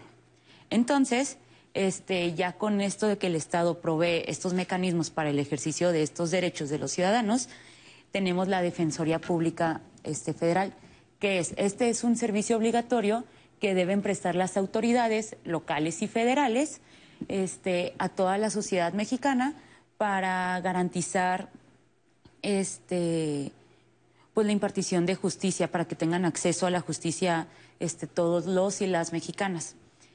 En ese caso existe el Instituto Federal de la Defensoría Pública. O sea, nuestro país ya tiene este instituto este, donde es el encargado de otorgar la asistencia jurídica gratuita en asuntos de carácter federal desde el momento de la detención de una persona y hasta el momento de la ejecución penal en caso de que exista alguna, este, alguna sentencia. Entonces, es un organismo encargado de garantizar el derecho a la defensa pública en materia penal y el acceso a la justicia mediante orientación, asesoría jurídica y representación en materias no solo penal, también administrativa, fiscal, civil y de causas penales. Entonces, este es muy importante, ellos cuentan con varios servicios, puedes solicitar este servicio sin excepción alguna y cuentan primero el Servicio de Defensa Penal Federal. Tienen asesores en todo el país y es una asesoría que te dan desde el momento de la detención o comparecencia ante el Ministerio Público o el juez para que puedas este, asistir y lo puedes solicitar sin ninguna excepción en, los, en la agencia del Ministerio Público, en los centros de justicia penal federal, en, la, en materia de ejecución de sentencias, en los órganos jurisdiccionales en materia penal, que era el sistema pasado del sistema penal tradicional. Entonces ellos cuentan con todo un equipo de profesionales que están especializados a ayudar a las personas con, este, en situación de vulnerabilidad y atienden de forma preferente a las personas adultas mayores en ese instituto. Entonces tienes una ventaja de que si eres una persona adulta mayor y si cuentas con discapacidad, eres mujer, etcétera, te dan una atención preferente para poder apoyarte en los servicios que ellos cuentan. Además del servicio de la Defensoría Penal, tienen este servicio de primer contacto que lo que buscan realmente es reducir los tiempos de atención, como de 10 a 15 minutos. Entonces, si tú marcas o asistes este, a las oficinas, ellos te van a atender rápidamente. Y si el tema que estás llevando, si es, si es pues materia del instituto, ellos te canalizan automáticamente con un asesor jurídico para ver si tú quieres y pueden, pueden llevar tu caso y te puedan dar esta orientación. Luego, el otro servicio que tienen es la orientación, que es este, una opinión jurídica al caso. Entonces, este, tú llegas con tu, yo tengo este problema, y en el instituto te van a decir, ok, aquí te podemos ayudar de esta forma, y si no puedes venir a esta, a esta dependencia, puedes acudir a esa parte, y qué es lo trámite paso por paso que debes de llevar con todos los, a todos los juzgados y a todas las partes donde quieras tú llevar un caso, ¿no? Y luego tienen la orientación institucional que este, es más o menos sí parecida a la, pero es ya dependiendo si tú tienes un problema con una dependencia de gobierno o una institución de gobierno. Entonces le dan, intentan atenderte de forma preferencial para que el instituto o la dependencia que no deja seguir tu caso, ellos puedan este, pues canalizarlo y que te lo puedan atender de forma más pronta, ¿no? Entonces, si tienes luego problemas con en materias administrativa, fiscal, civil o de migración, puedes pedir la asesoría jurídica y la representación jurídica. Este, estos se dan, te, la, te ayudan desde el momento que empieza tu caso, durante todas las etapas procesales que establece la ley, y, este, y son con todos estos servicios que comentamos que son, tienen que ser gratuito, que tienen que ser rápido. Entonces, también a las personas que no cuenten con recursos para contratar a un abogado privado y sean de materia del instituto, ellos te apoyan. Además, si tienes tú bloqueado, este, por ejemplo, este trato digno del que estamos hablando, si tú consideras que no te lo están dando las instituciones a donde estás atendiendo, a los juzgados te están discriminando por ser una persona adulta mayor, puedes ir al Instituto de la Defensoría Pública para que ellos puedan tomar tu caso y apoyarte a que puedas pues cumplir con toda la sentencia o poder completar el juicio que estés teniendo. Además, tienen la asesoría jurídica para personas con discapacidad. Cuentan con 27 asesores jurídicos en todo el país que están especializados a proporcionar esta asesoría técnica ya que sea legal y adecuada a las necesidades de las personas que cuenten con discapacidad. Y en ese mismo caso es que la ley que más le favorezca a la persona. Entonces, y la ley y los juicios que más le favorezcan y puedan apoyar a que tengan un mejor trato y que se cumpla la ley como se debe de cumplir en sus juicios. Hay un teléfono por ahí que, que sirve, ¿no? Sí, el Defensatel este, es el, ya funciona los las 24 horas del día, los 365 días del año, y tú puedes marcar y ahí el teléfono aparece en pantalla para que ellos te den la orientación, cualquiera de los servicios que tienen, orientación, orientación institucional, este, la asesoría jurídica, la representación, la defensa penal, todos este, si marcas al defensa tele, ellos te pueden guiar a dónde pueden acudir. Muy bien, pues vamos a la llamada del público. Doña Micaela Monroy está en la línea. Micaela, ¿cómo está? Buenos días. Muy buenos días. Bienvenida, muchísimas gracias. Aquí está Diana Laura, la puede escuchar. Hola, Micaela. Gracias. Sí. Buenas tardes, licenciada. Soy Micaela Monroy. Y, mire, tengo un pequeño problema. Estoy casada por bienes mancomunados y separada de, mi ex esposo hace 34 años. Él vive en Estados Unidos y está casado allá. Quiero dejar mis bienes a mis hijos. ¿Qué tengo que hacer? A, a ver, dígame una cosa. ¿Él está casado en Estados Unidos? Sí, tiene otra familia. Ok, pero ¿se divorció de usted? No. Ok, ahí está el dato que faltaba. Sí. Muy bien, Micaela. Ahora, ahora mismo contesta Diana Laura. Muchísimas gracias. Muy amable por llamar. Diana. Ok. Lo primero que tiene que hacer, si sus bienes están este, pues Son juntos, bienes mancomunados.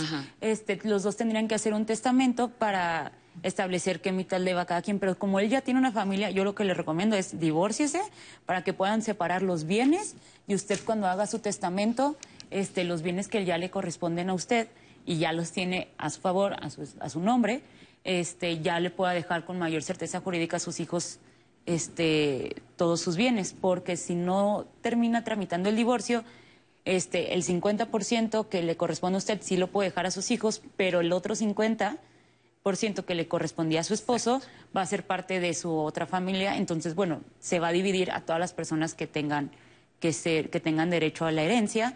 Entonces, eso pues sí complica las cosas al momento de querer transmitir los bienes. Los hijos, los, los segundos hijos eh, son, pueden reclamar la, la, la herencia, pero el matrimonio es nulo. No, funciona porque él no está divorciado. Exacto. Pero como si, si tiene otros hijos, los hijos sí tienen el derecho a los bienes. Entonces, lo primero es que se divorcie y que pueda ya separar los bienes que le toca a cada uno y para que ustedes puedan separarlos sin ningún problema y sus hijos tengan la certeza jurídica de que ya los bienes sí son de ellos y nadie les va a reclamar este, en un futuro como de, ah, no, pues esta es mi parte de la casa. No, pero los hijos de la segunda matrimonio sí pueden reclamar. Sí.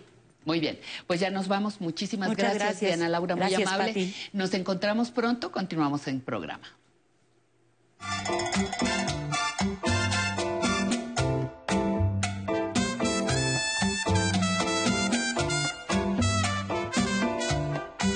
Pudiera. Discordia. Es ella la que manda en esta expedición y no Valdivia. Y estáis dispuestos a obedecerla. No vuelvas a decirme qué he de hacer. Nuevo mundo. No lo corrompe. Envicia. Nos ha dividido, ha provocado una guerra. Nadie me arrebatará lo que es mío. Una historia de conquista. Inés del alma mía. Basada en la novela de Isabel Allende. Domingo, 21 horas. ¿Te has detenido a admirar la naturaleza? Te presentamos a Kazuki, un maestro de etología que te mostrará su forma extraordinaria de ver la vida. Cierren los ojos y escuchen con mucha atención. que a veces... Milagros, lunes a viernes, 18 horas. Cine del 11 presenta Eso es. Viene, señor Martínez. Quiebralo todo. Es más. No, no, no. No entró. No entró. Adelante. Ahora quiebrese todo, todo, todo, todo. Es, es. Todo, todo, todo. Ay, ay. Muchas gracias, don Agustín. Eh, Por nada. Esta noche no, con Joaquín Cordero y Andrés Soler. Domingo, 17 horas. Soy capacitadora asistente electoral y quiero contarte que en México son las y los ciudadanos quienes reciben y cuentan los votos de sus vecinos. Por eso ya estamos recorriendo nuestro país para invitarte a participar como funcionaria y funcionario de casilla. Además de nuestro uniforme, llevamos cubrebocas, gel para desinfectar manos y áreas de trabajo, careta y otras estrictas medidas de seguridad sanitaria. Participa y ábrele la puerta a la democracia. Nos vamos a cuidar y te vamos a cuidar. El 6 de junio, el voto sale y vale. INE. En este periodo electoral, la Fiscalía General de Justicia del Estado de México, a través de la Fiscalía Especializada en Materia de Delitos Electorales, te brinda atención en caso de ser testigo o víctima de un delito electoral. Ofrecerte dinero a cambio de tu voto, recoger tu credencial para votar, condicionar tu voto mediante cualquier presión o amenaza. Son solo algunos de ellos. Infórmate. Cualquier anomalía, repórtala al 01800 7028 770 en nuestras redes sociales o en la aplicación móvil FGJ Domex, disponible de manera gratuita. Estado de México. Muchísimas gracias por estar con nosotros. Qué bueno que nos acompaña. Celebremos la primavera juntas y juntos. Y vamos a zona tecnológica.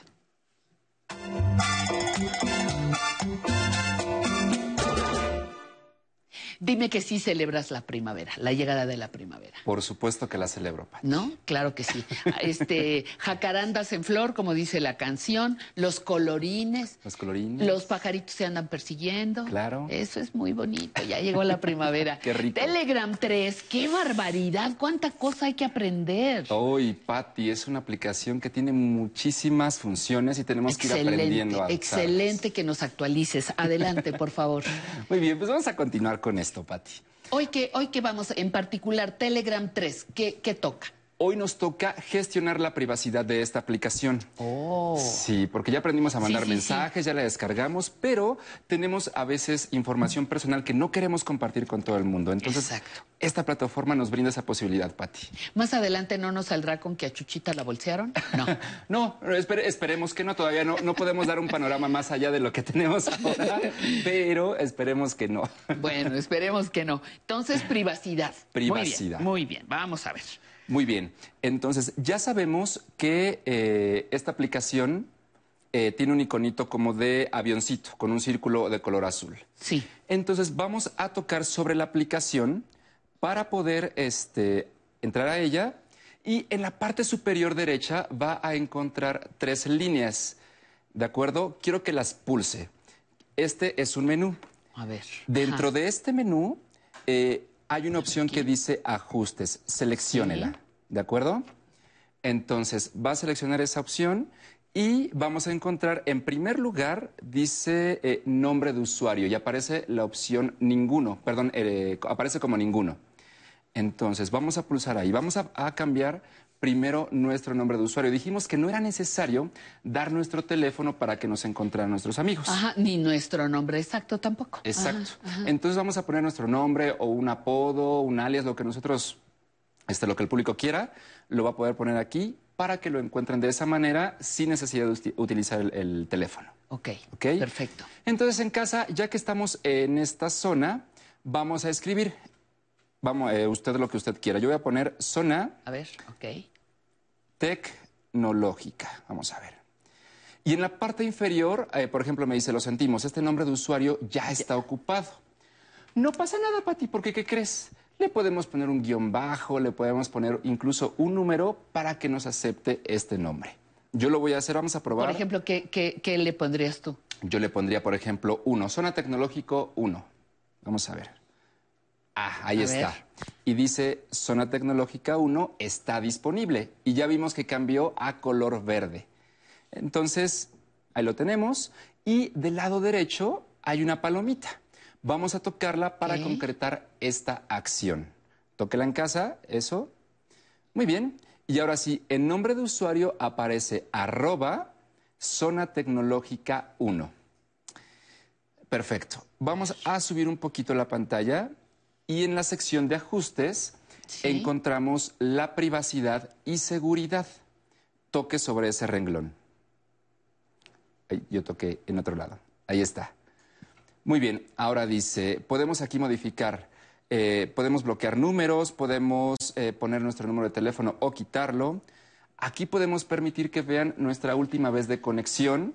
Podemos eh, saber, o más bien darle la posibilidad a quién le, va a ver nuestra foto de perfil o quién no queremos que la vea. También tenemos las llamadas. Si yo no quiero que me hablen mis contactos o que no me hable nadie, Pati, también lo podemos gestionar aquí. Entonces vamos a empezar con el número de teléfono, que creo que a todo el público le interesa esto, o es a la mayoría. Entonces tocamos el número de teléfono y dice, ¿quién puede ver mi número? Bueno, tenemos todos, mis contactos y nadie. Entonces, yo lo tengo ahorita ajustado en mis contactos.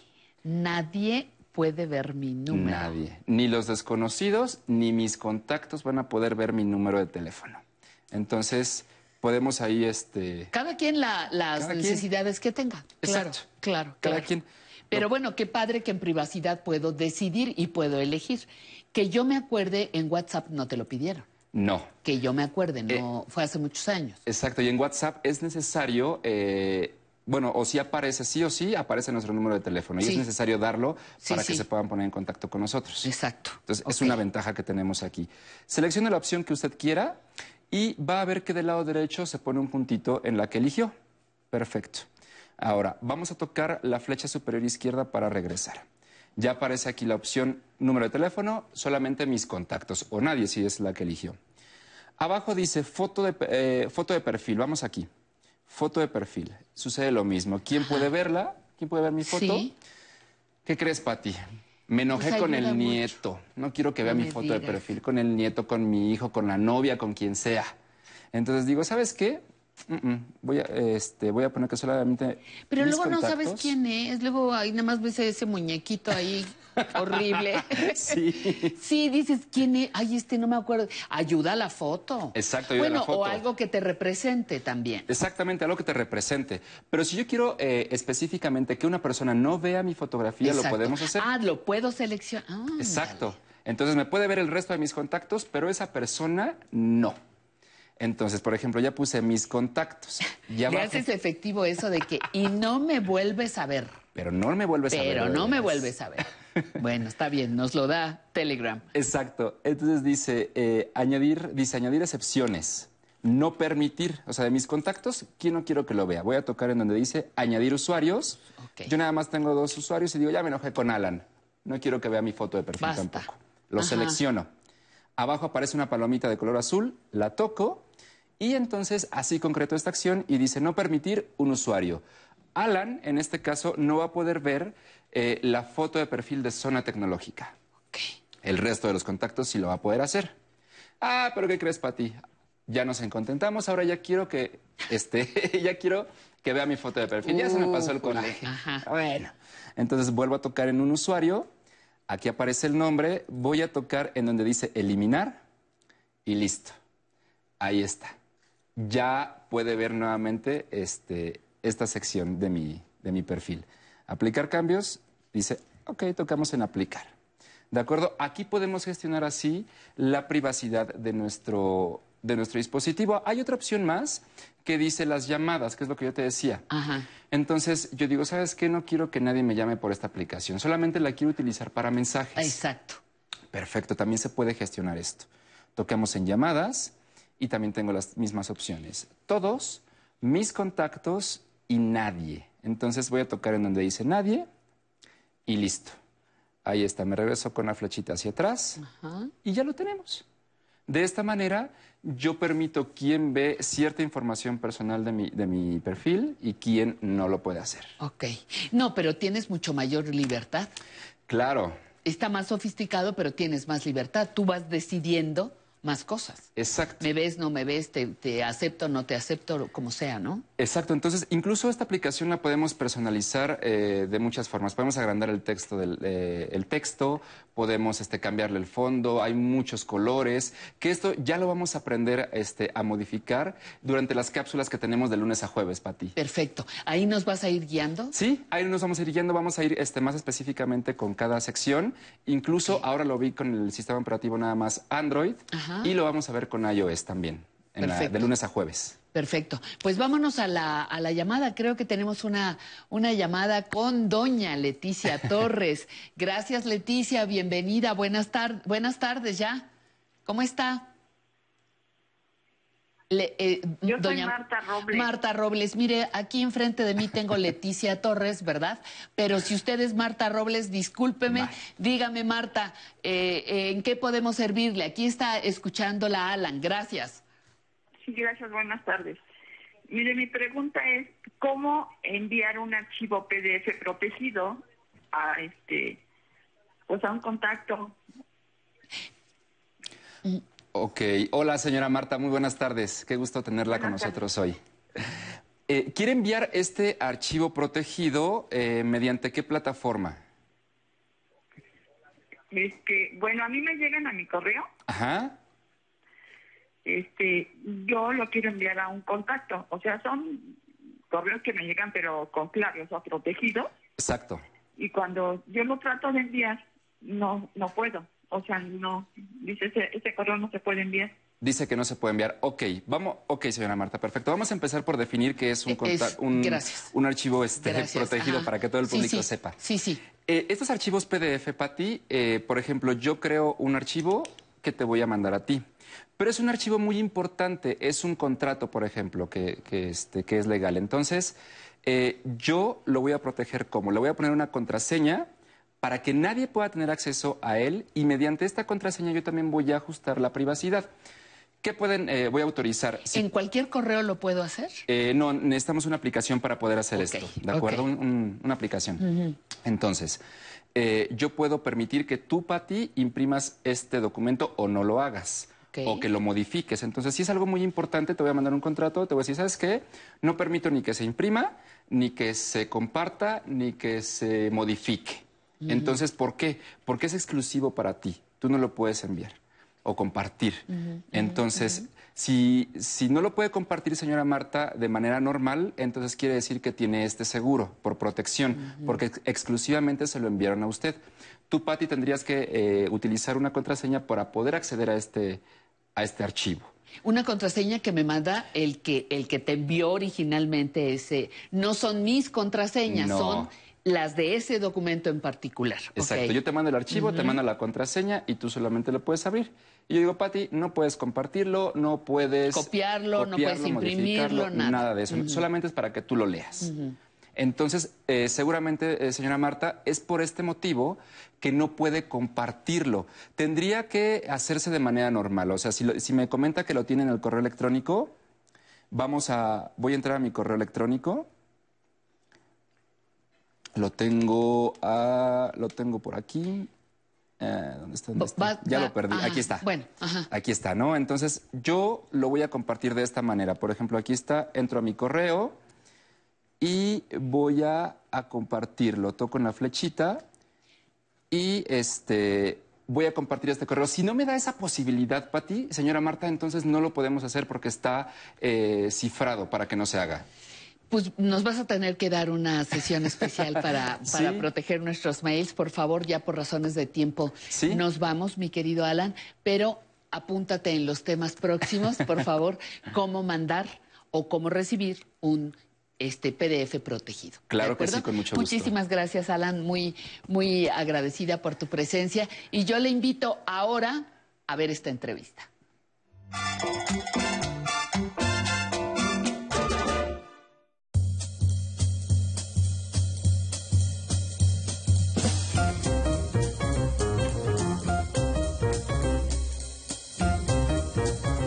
Qué bueno que nos encontramos este domingo en Canal 11 con la oportunidad una vez más de acercarnos al trabajo, a la expresión de un artista plástico con más de 50 años de trabajo profesional.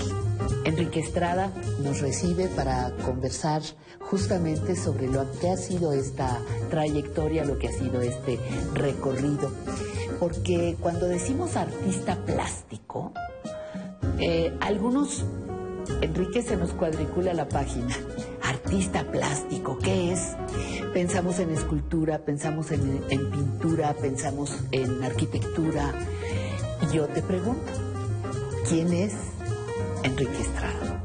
Bueno, en términos eh, así muy amplios, muy generales, un artista plástico se ocupa eh, de manera fundamental de la pintura y de la escultura. Yo creo que es pintor, escultor, eh, dibujante obviamente, que es la base de esto, y es lo que yo he intentado hacer.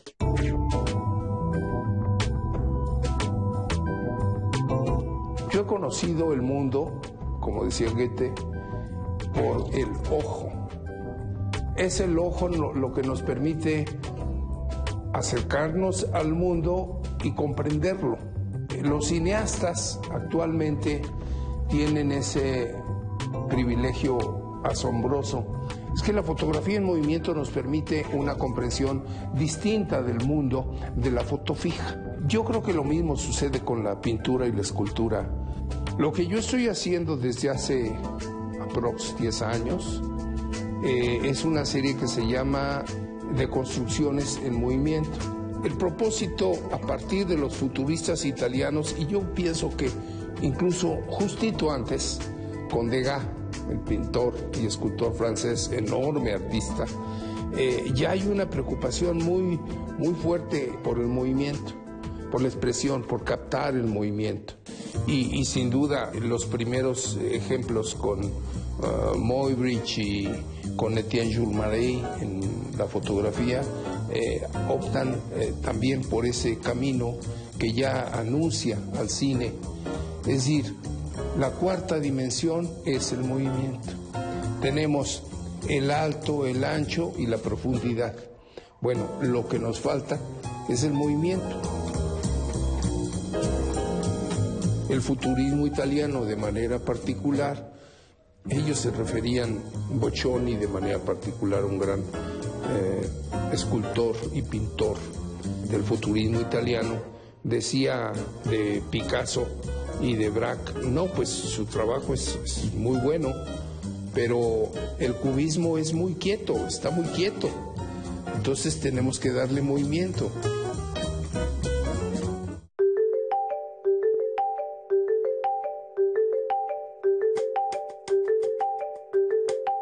Enrique, para ti, ¿tuvo alguna importancia haber estado en una escuela de enseñanza artística, en tu caso en particular la Academia de San Carlos? Yo pienso que sí. Es una escuela fundacional del país, de México como país, en la medida en que en San Carlos se acuñaron las primeras monedas de, de México.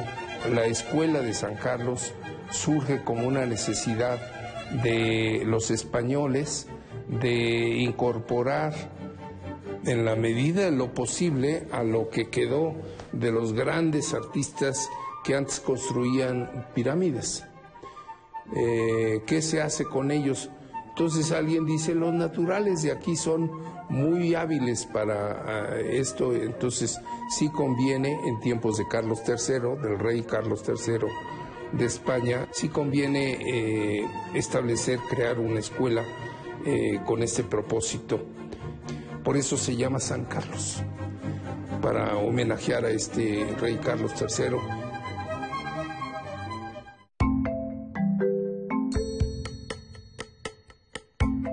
Justito después de que yo dejo eh, la Academia de San Carlos para, para ir a Cuernavaca al taller de Siqueiros, eh, yo fui asistente de este portentoso pintor.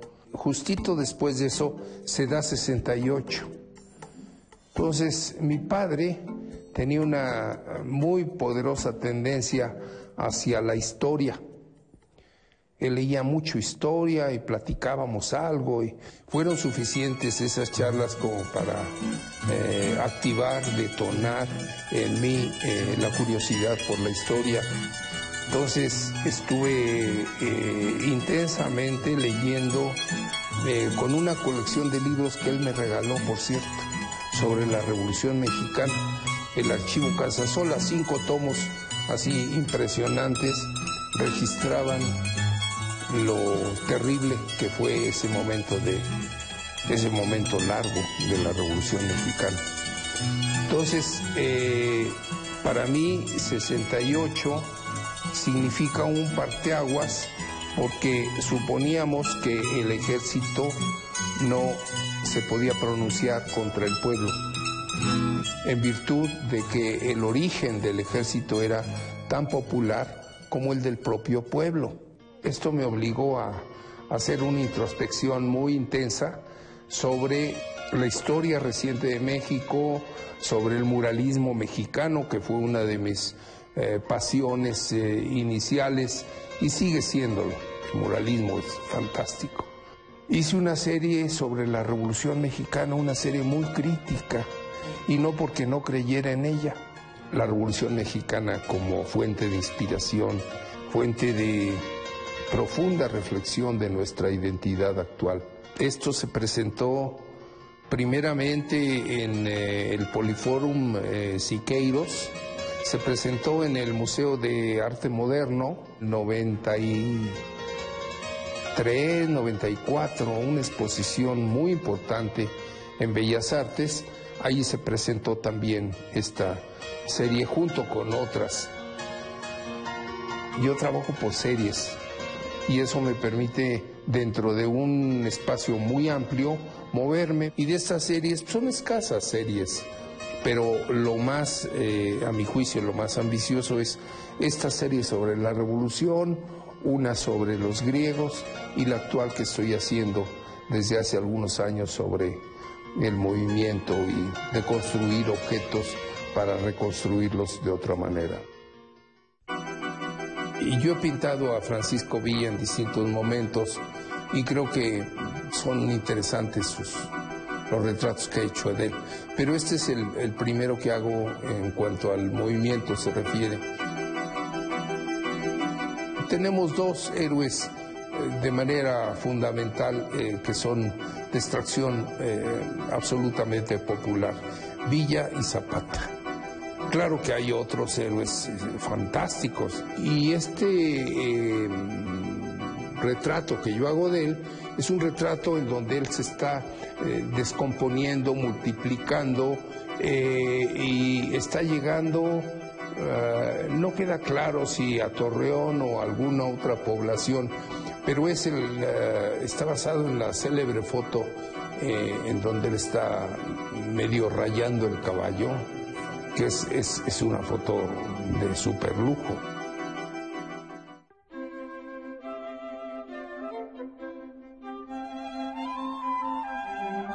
Hablando de retrato, esa es otra de tus facetas. Sí. La, la de pintar retratos, hay un sinnúmero de, de ejemplos de ello, pero, pero también es una especialidad en tu quehacer artístico. Fíjate que yo me acerco al retrato como casi todos los pintores de, creo, de casi cualquier época, este, buscando como eh, modelo inicial a mi mamá. Todos los pintores hemos pasado, ¿a quién pintamos? A ver, ¿quién nos va a dar esa eh, tremenda paciencia? Pero hay otra motivación eh, que tengo al acercarme al retrato, que es la psicología humana, es decir, más allá de la fachada, ¿qué hacemos con, con lo que somos esencialmente, cómo somos? Tú miras a los ojos de tu modelo, tú los miras intensamente y te das cuenta de si están conectados con su cerebro, o te das cuenta a lo contrario, de si están extraviados.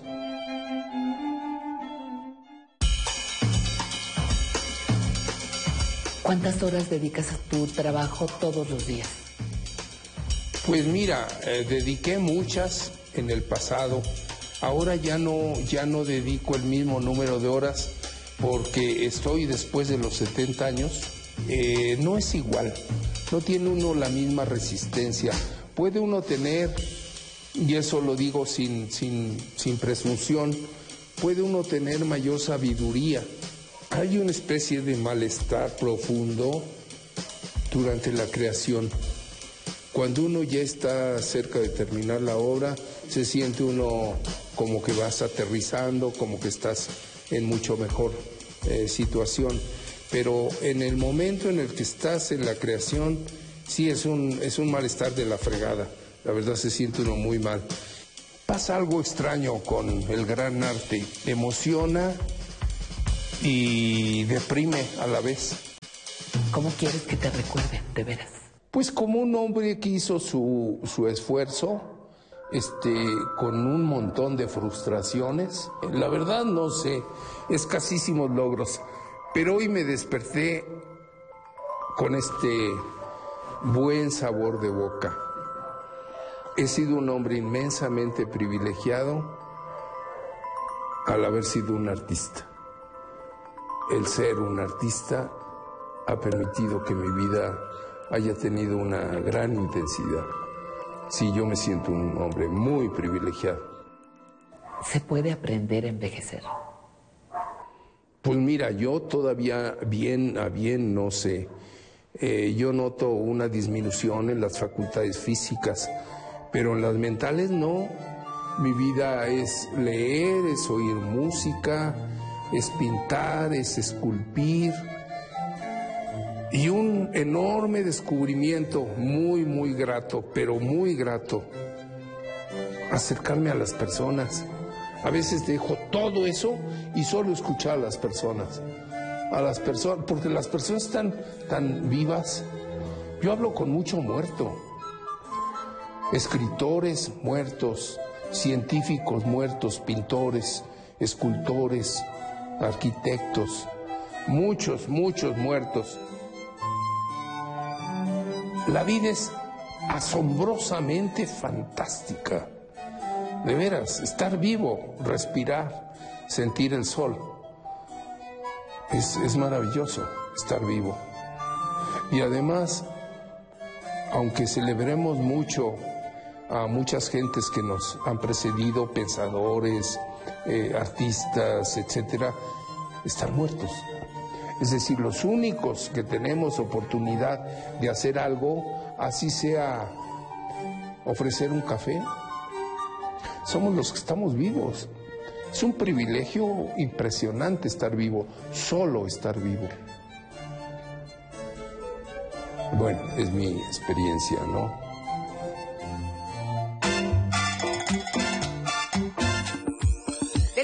Domingo, 11 Noticias te ofrece sus espacios. De la mañana hasta el anochecer tenemos información confiable. Cada hora te llevamos los últimos acontecimientos. Con el sello que nos distingue.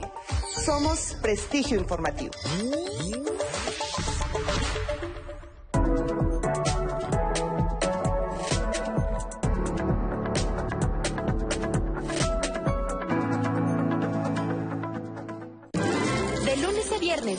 Funciones de cine del 11. Se alquila marido. Lunes al mediodía. Don Juan Tenorio. Martes al mediodía.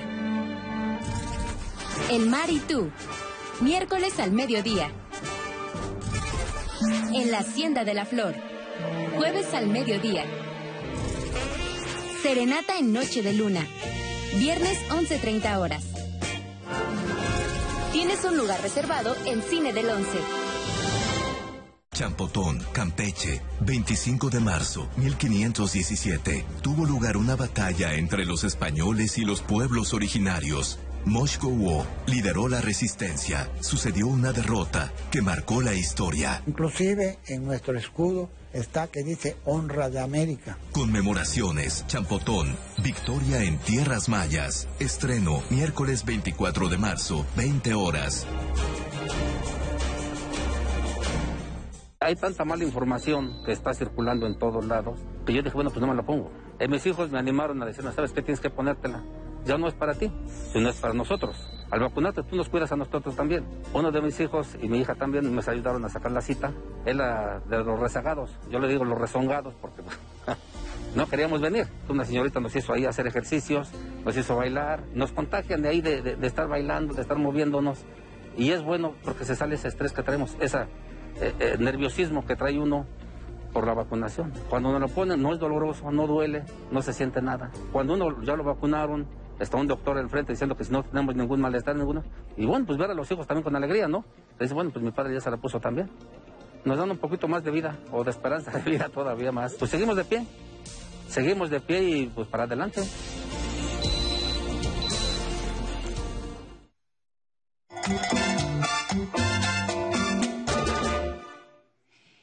Todavía nos falta una hora más de programa, así que no se mueva, por favor, unos minutitos antes de que sea la una de la tarde, le adelanto lo que nos resta por transmitir. Vamos a llegar ya a nuestra tercera hora, que vendrá con oficios el oficio de clown, ya lo va a ver usted de qué se trata. En movimiento vamos a hacer ejercicios para fortalecer el abdomen estando de pie o estando sentados. En el cafecito hablaremos hoy de la falta que nos hace abrazar. Y por supuesto vamos a tener una entrevista en Quiero sentirme bien, donde hablaremos del Día Internacional de la Felicidad con el psicólogo y terapeuta gestalt Víctor Jiménez. Así que por favor, no se vaya, permanezca con nosotros. Somos Aprender a Envejecer. Vamos a la sección de oficios.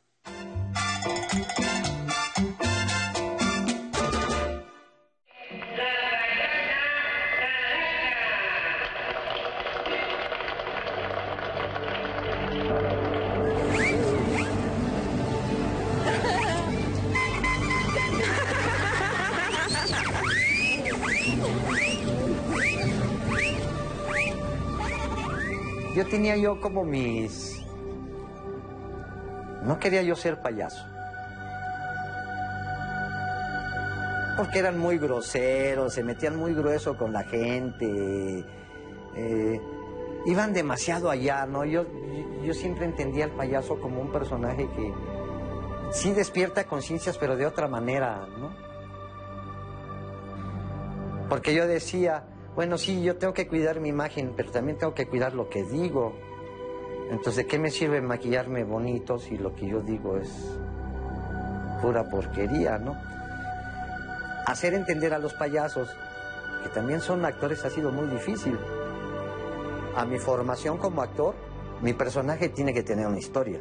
¿Quién soy, dónde estoy y para dónde voy?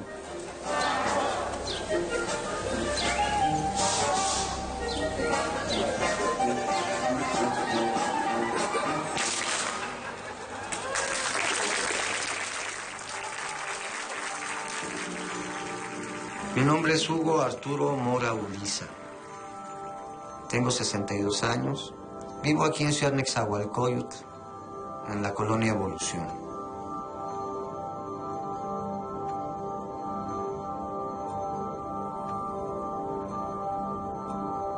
Yo nací en el barrio de Tacubaya, entre Tacubaya y Escandón. Pero pues crecí en esa parte de Revolución y Martín, ¿no? En la buena época de la buena música en las calles. Yo daba la vuelta de Revolución a Martí y era infinidad de restaurancitos, taquerías, la opcionería, etcétera, etcétera. Y entonces había grupos, encontrabas grupos de jazz, un trío de jazz maravilloso, grupos de norteño, tríos, ¿no? Entonces había muy buena música en esa época. Tuve una, una niñez muy cómoda, ¿no? Pero creo que también mi padre tuvo la certeza de decir, bueno, a ver, tienes, pero esto se gana, ¿no? Y cómo se gana trabajando, ¿no? Me llevaba con su amigo que vendía diarios y entonces me ponía... No tenía necesidad de trabajar, honestamente, ¿no? Pero creo que era una manera de reeducarme, ¿no? Bueno, viene una crisis en los, en los 70 entonces nosotros dejamos de, de vivir en Tacubaya, nos trasladamos a la Nápoles y pues tengo que trabajar. Y me metí a trabajar en un hospital, ¿no? Em, empecé como personal de administración, ¿no? Así con corbatita, todo muy bello. Y entonces empiezo yo a tener esta cuestión, este contacto con la izquierda pero a su el rollo del hospital, me enamoro, me voy a casar. 15 días antes de la boda me dicen no, porque pues yo con mis ideas medio revolucionarias, yo creo que se espantó la compañera. Pues caigo en una depresión y me voy a viajar. Y en mi viaje me vinculo con el teatro de calle. No sabía que iba a ser teatrero hasta que no me casé, ¿verdad? Y empecé a viajar y descubrí que viajar era interesante, conocer gente y cómo facilitar el viaje, cómo voy a vivir de la artesanía, no.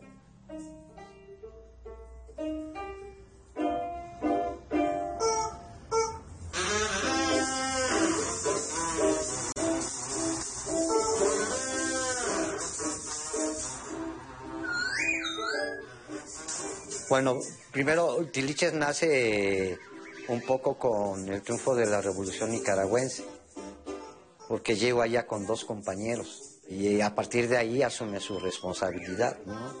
Tiliches Tacuche Malafache. Algo le ocurrió en Nicaragua que le dijeron, maestro, esta es tu labor, esto es lo que tienes que hacer a partir de ahora. El payaso también es una buena herramienta. Y también de ahí me empecé a agarrar del payaso. Trabajaba yo con un grupo que se llama Sopilote, haciendo teatro, y trabajaba yo de payaso en Coyoacán, entonces tenía yo dos trabajos. Entonces, digamos que esa ha sido mi evolución en el payaso, ir entendiendo cómo pues, el lenguaje del payaso. Y Tiliches pues, nació en un circo, en un pueblito. Mi encuentro con el payaso ha sido maravilloso. Yo conozco a la Talachas en el 92 y empezamos a hacer teatro juntos y empiezo a jalar la Coyoacán, ¿no? A las funciones y ella se empieza a involucrar. Y ya cuando nos hacemos pareja, entonces ella ya se empieza a involucrar con el payaso y empieza a ser su personaje también.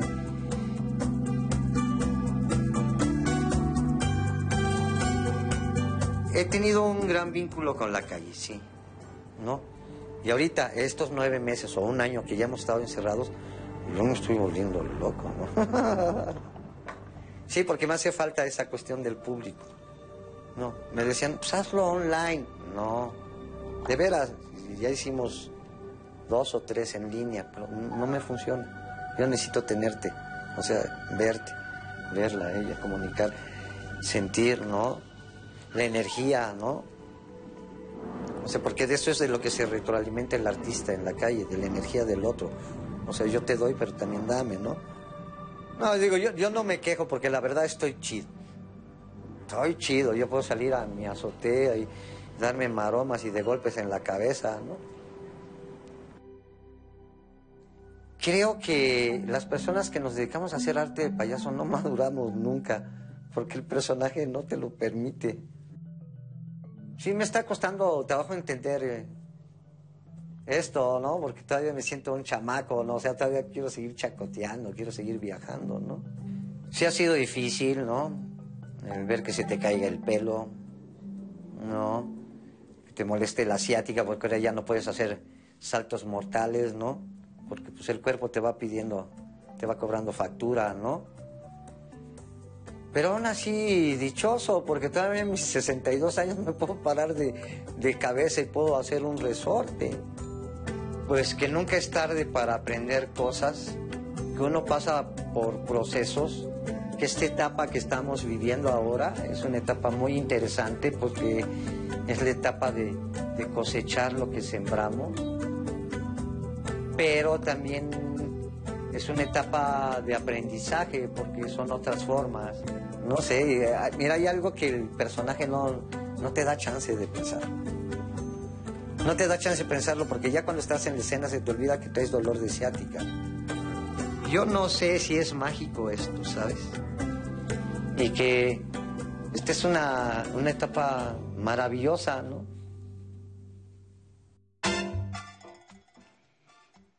Maravillosa, claro que es una época maravillosa y usted me pescó aquí presumiéndole al equipo eh, técnico el huipil que traigo porque debo agradecer el que sea posible gracias a las manos artesanas de México, que por cierto, el pasado viernes, si no me equivoco, fue el Día Internacional de la Artesanía, de las manos artesanas, que han hecho posible este huipil de dos lienzos en un telar de cintura que ahora nos van a, nos van a decir es originario de Santiago del Pinar, en Chiapas.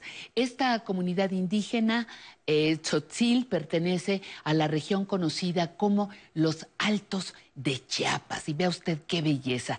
Para elaborar eh, el huipil se tejen dos lienzos con hilos de algodón en telar de cintura que una vez finalizados son unidos a mano con la puntada de ojal. El tiempo de elaboración de esta prenda es de entre tres y cuatro semanas.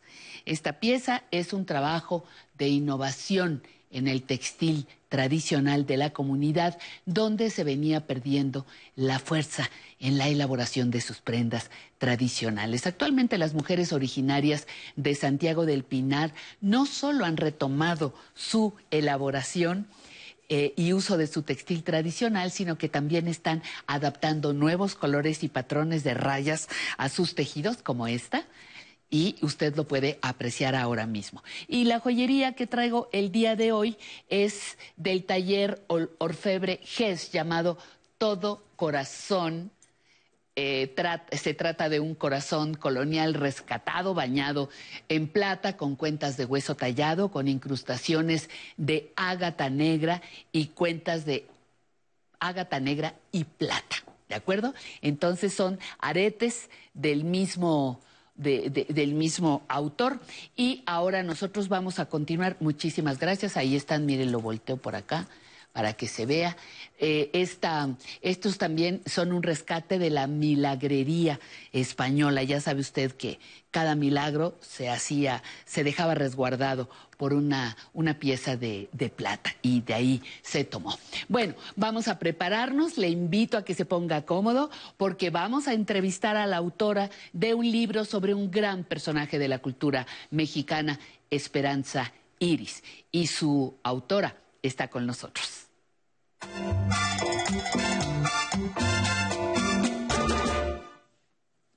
Pues sí, me paso aquí, me paso a mi, a mi silla para saludar con mucho gusto a la escritora, periodista Silvia Cherem. Muchísimas gracias, mi querida Silvia, un abrazo cariñoso. Muchas, muchas gracias por recibirnos de Allende la frontera de México. Muchas gracias por, por estar con nosotros. Y, sé que estoy hablando de un libro eh, que ya tiene historia. Tiene historia porque su contenido es la historia misma de la cultura de nuestro país y por otro lado tiene unos añitos que lo, lo escribiste, pero me parece un personaje importantísimo para entender qué pasaba en el México de principios de siglo. Cuéntanos, por favor, qué es Esperanza Iris. Fíjate que tienes razón, es un personaje que no debemos olvidar y que debería de convertirse en un ícono en nuestro de nuestro país, así como en algún momento se convirtió Frida Kahlo. Yo todavía tengo la enorme ilusión, la enorme esperanza que la historia de Esperanza Iris llegue a la pantalla grande. Porque Esperanza Iris, una mujer a principios de siglo, una mujer que nació en Tabasco, un tanto desprovista, se convirtió en una absoluta leyenda. No solo por su éxito, porque ella logró formar una compañía de opereta que llegó a todos los lugares de Latinoamérica, a todos los lugares hispanohablantes de nuestro continente, inclusive a Europa. No solo por ello, sino porque eh, fue una mujer que rompió todos los cánones de su tiempo, pero tenemos mucho que aprender de ella, porque en el aspecto del amor se dejó acarrear por personajes terribles, uno tras otro. Eh, digamos que uno peor que el otro. Miguel Gutiérrez fue el primero, la impulsó a tener una carrera, la explotó como, como cantante, la enseñó. Finalmente lo que ella ganaba, él era capaz de desperdigarlo en una partida de cartas, podía perder un edificio, un teatro, todo lo que ella iba ganando. Y ella finalmente une su vida a otro hombre, a un cantante, a Juan Palmer, de quien se enamora profundamente, pero que no le da importancia a ella, la engaña una tras otra y la deja abandonada. Y esta mujer que en 1918 con su propio capital logra construir el teatro más bello que tenemos en México o el segundo más bello, fue el más importante, que era el Teatro Esperanza Iris, hoy Teatro de la Ciudad, que sigue siendo un teatro muy importante. Esta mujer se une cuando Juan Palmer la deja, cuando fallecen los hijos de ella, porque vivió una vida verdaderamente de tragedia, se une a un patán 28 años menor que ella, llamado Paco Sierra. Ahí en la imagen estamos viendo, eh, Esperanza la pintaron los más grandes pintores de todos los tiempos. Es el último retrato que pinta Sorolla y se lo hace en España, porque todo mundo quería tener que ver con Esperanza Iris. O sea, fue una absoluta leyenda. Y este personaje siniestro, Paco Sierra, 28 años menor que ella, tiene la osadía, harto de que ella ya no le da el dinero que él quisiera que le dé, harto de no tener el éxito que él creía que iba a tener junto a ella, decide cometer el acto criminal más escandaloso en la historia del siglo XX en México y fuera de México, que fue poner una bomba en un avión para cobrar seguros de vida. Sí. Y afortunadamente todo le salió mal. Le falló, sí. No le salió mal fue que sepultó la carrera de Esperanza Iris porque ella en sus últimos años de vida se dedicó a defenderlo, a defender a un personaje que no tiene indefendible. Oye, le llevaba le llevaba la comida a Lecumberri. Ella le llevaba la comida a Lecumberri, ella se encargó de que le haga un coro en Lecumberri, ella se encargó de resguardarlo, de cuidarlo como un bebé, como el hijo que había perdido. Exacto, exacto. Como una mamá que vela por sus hijos, ese es Paco Sierra con su con, con Emilio Arellano, que fueron los cómplices de esta fechoría. Y bueno, pues de ser Esperanza Iris una mujer que la recibían todos los presidentes, todos los reyes, todo eh, se convirtió en una tragedia. Digo, ahí está el boquete en el avión y es una historia de película porque el piloto, que fue un piloto que venía de la... De las, esa es una foto, fíjate que falsa, que todo el mundo dice que alguien murió en el atentado y este hombre no sé quién es, pero yo no lo ligo al atentado que fue en septiembre de 1952. ¿Y sabes dónde logró aterrizar ese piloto que venía de la, de la, de la Segunda Guerra Mundial del Escuadrón 201? Logra ver una pista en construcción en el aire y allí va el avión. ¿Sabes qué era? ¿Qué era? Santa Lucía.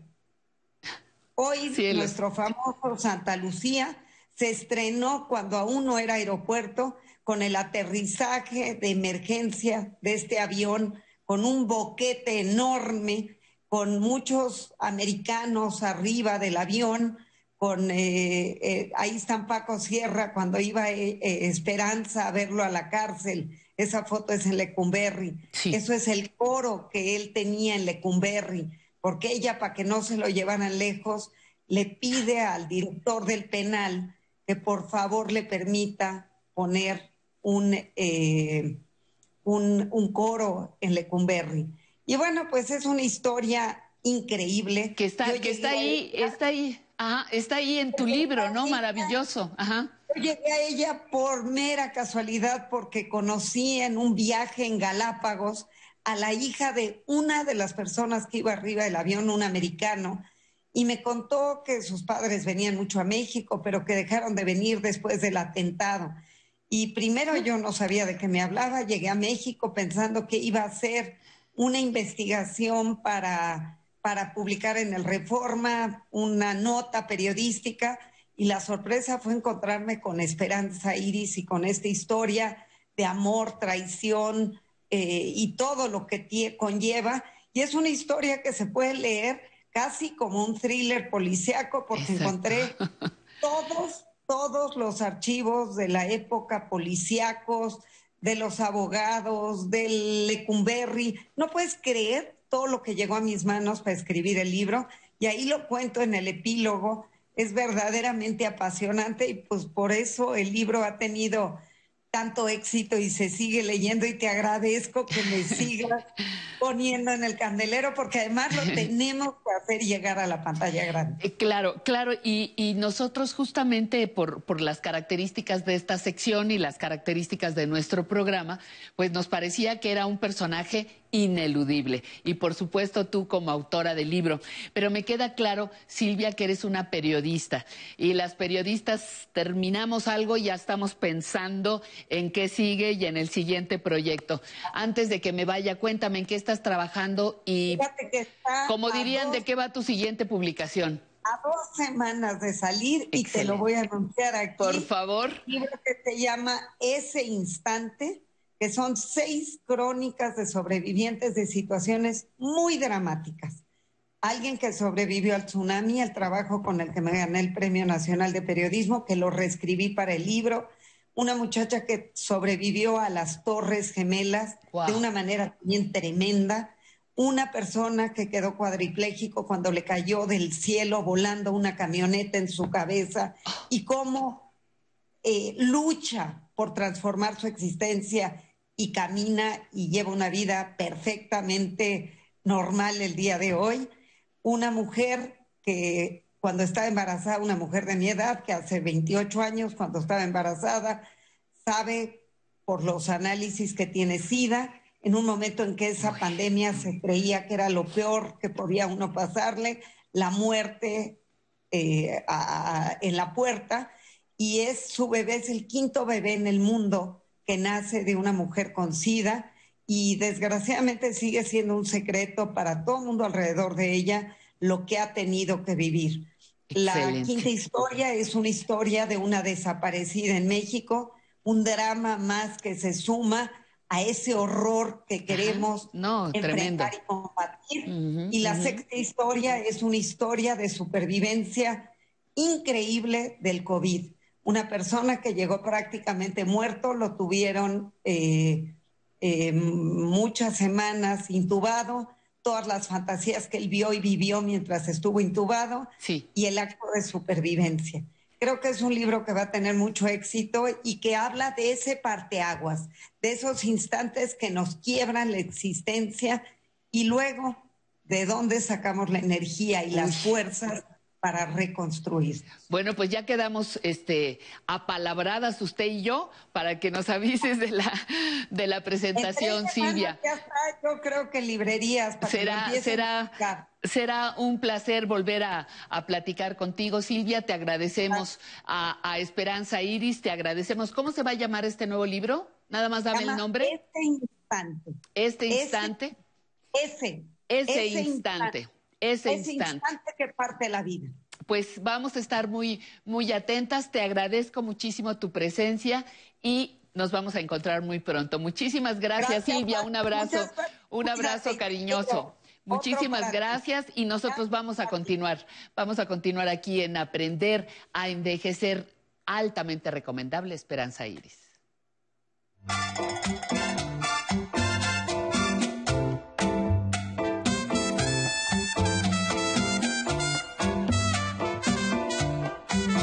Cine del Once presenta. Eso es. Viene, señor Martínez. Québralo todo. más, más. No, no, no, no entró. No entró. Adelante. Québrese todo, todo, todo, todo. Es, es, todo, todo, todo. Ay, ay. Muchas gracias, don Agustín. Por nada. Esta noche no, con Joaquín Cordero y Andrés Soler. Domingo, 17 horas. Mi experiencia de la vacunación es mejor de lo que yo esperaba o de lo que había yo visto, porque están sumamente organizados, no hay tumultos, respetan la sana distancia. La verdad, me desperté más temprano de lo acostumbrado. Nos trataron bien, estoy contenta, estoy tranquila. Sobre todo estoy tranquila. La vacuna para mí es ahorita ya una realidad, a medias, porque me falta la segunda. Me tengo que seguir cuidando hasta que llegue la segunda y después de la segunda también nos tenemos que cuidar.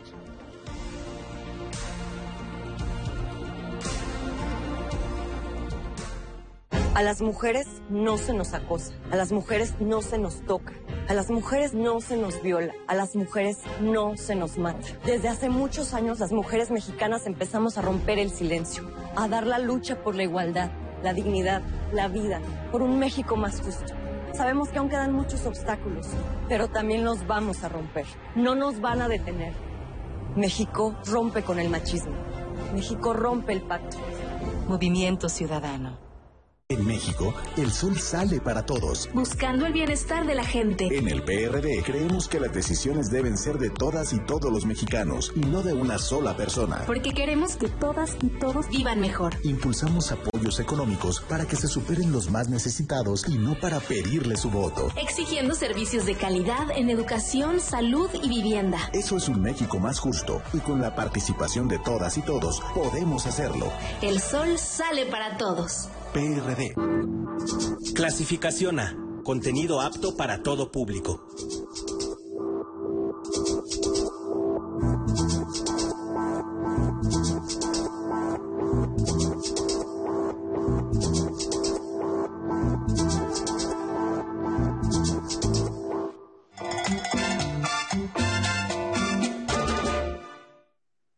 Ay, ¿qué le parece? ¿Qué le parece? Es buena hora, la una y piquito de la tarde, para tomarnos usted y yo un cafecito. Vamos.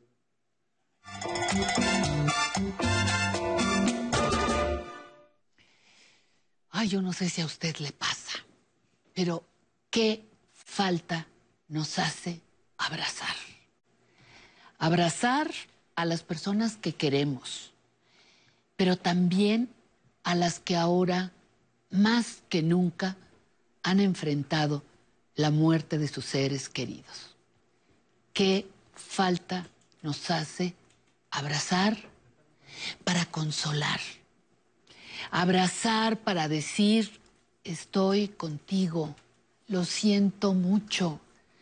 Abrazar para celebrar un triunfo, pero también abrazar para aliviar un poco el dolor de la enfermedad qué falta nos hace abrazar. Y se lo digo muy en serio, ¿eh? Abrazarnos para recordar que somos humanos y que sentimos. ¿Qué falta nos hace abrazar para despedirnos del amigo, de la amiga, del hermano que no volveremos a ver? Abrazar reconforta, alegra, celebra la vida. Pero nunca imaginé que los abrazos, junto con los besos, pasaran a ser producto del mercado negro, que fueran, si no prohibidos, sí poco recomendables. Abrazar revitaliza la piel, nos dibuja una sonrisa, nos da paz. Las personas adultas mayores, sobre todo aquellas que viven solas, aquellas que están en residencias, las que están en hospitales, necesitan del abrazo solidario, del abrazo que les recuerde que no están solas, que existe alguien que se ocupa de su bienestar.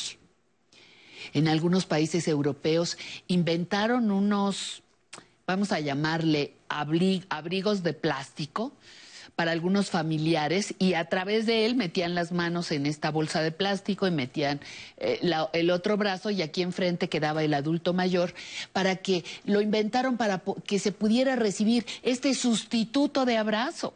Pero si somos eh, claros, el abrazo es el contacto de piel a piel, el sentir a la otra persona, su calor, su olor. Espero con ansia la llegada de mejores tiempos, donde el abrazo vuelva a ser nuestro alimento, el de todos los días. Pero mientras, desde aquí, para usted, un fuerte abrazo.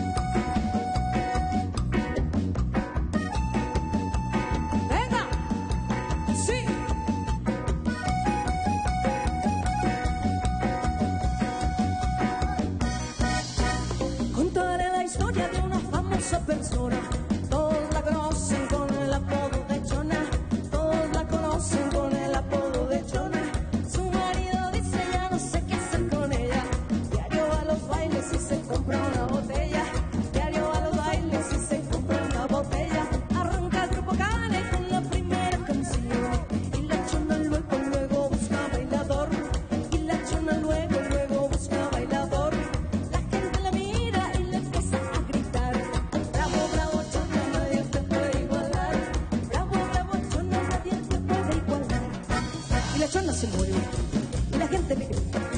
Es mejor que la chona para la quebradita. Y la chona se mueve al ritmo que le toquen. Ella baila de todo, nunca pierde su tete. Venga, eso es. ¿Y cómo baila la chona? Con mucho sabor. Y ese ritmazo allá en la pista, qué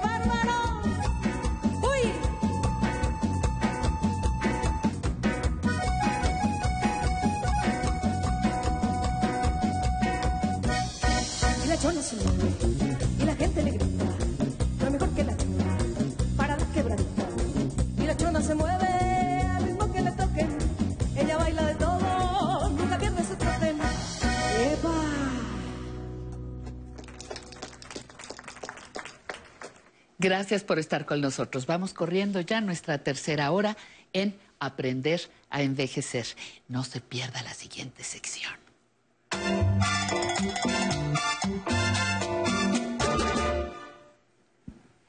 Y no se la pierda porque Sensei David nos va a ayudar a fortalecer el abdomen que tan bonita forma nos puede hacer cuando lo tenemos, lo tenemos muy bien. Sensei, Sí, sí, ¿cómo es- estás? Buenos días. Buenos días, Pati. Bien, buenas tardes Buenas a tardes estas ya. horas, ya buenas tardes.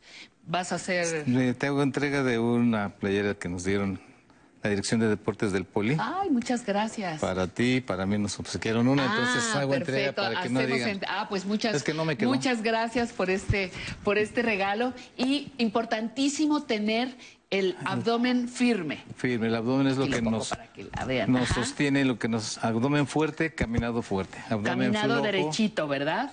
Eso es. Bueno, pues te dejamos para que nos digas cómo le hacemos parados y sentados. Sentados. ¿Se Para- puede fortalecer el abdomen sentado? Claro que sí. oh, A ver, yo hasta no ver, no creer. ahorita vemos, gracias.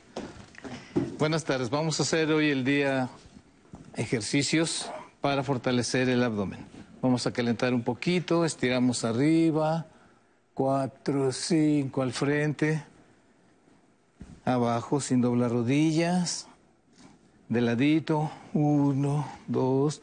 Vamos a hacer un poquito de abdomen de pie y abdomen en silla.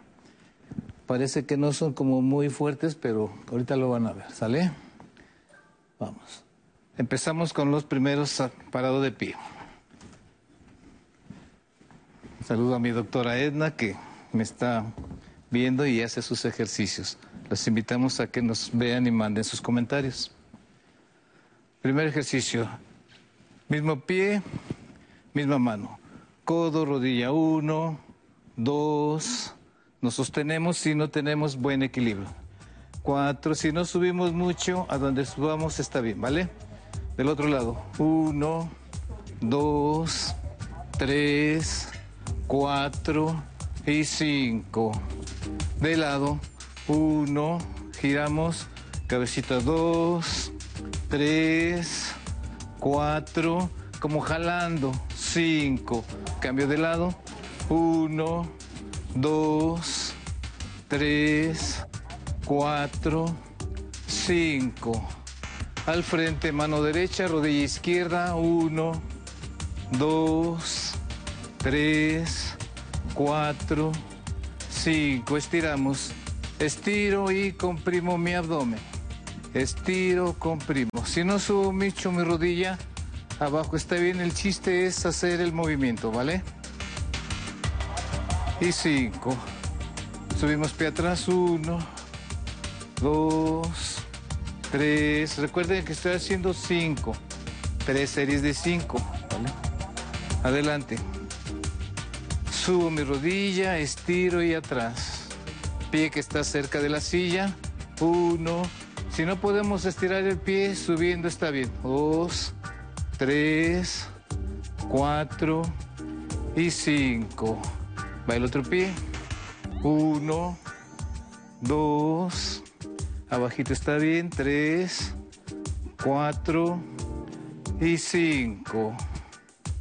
Vamos a hacer sentaditos un poco. Sentados cómodos. Subimos y bajamos. Uno, dos, una y una. Tres, cuatro y cinco. Separamos pies.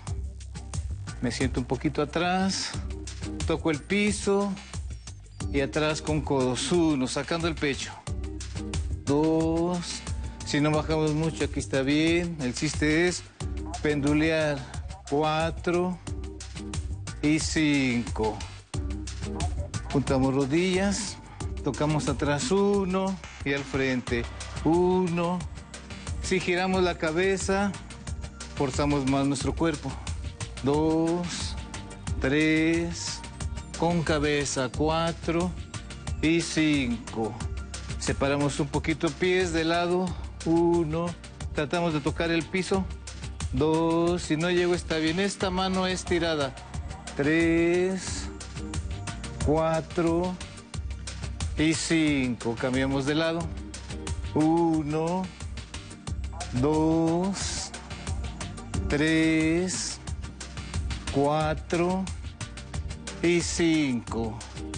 Piernas juntas, nos ponemos un poquito adelante de la silla y nos recargamos atrás, ¿vale?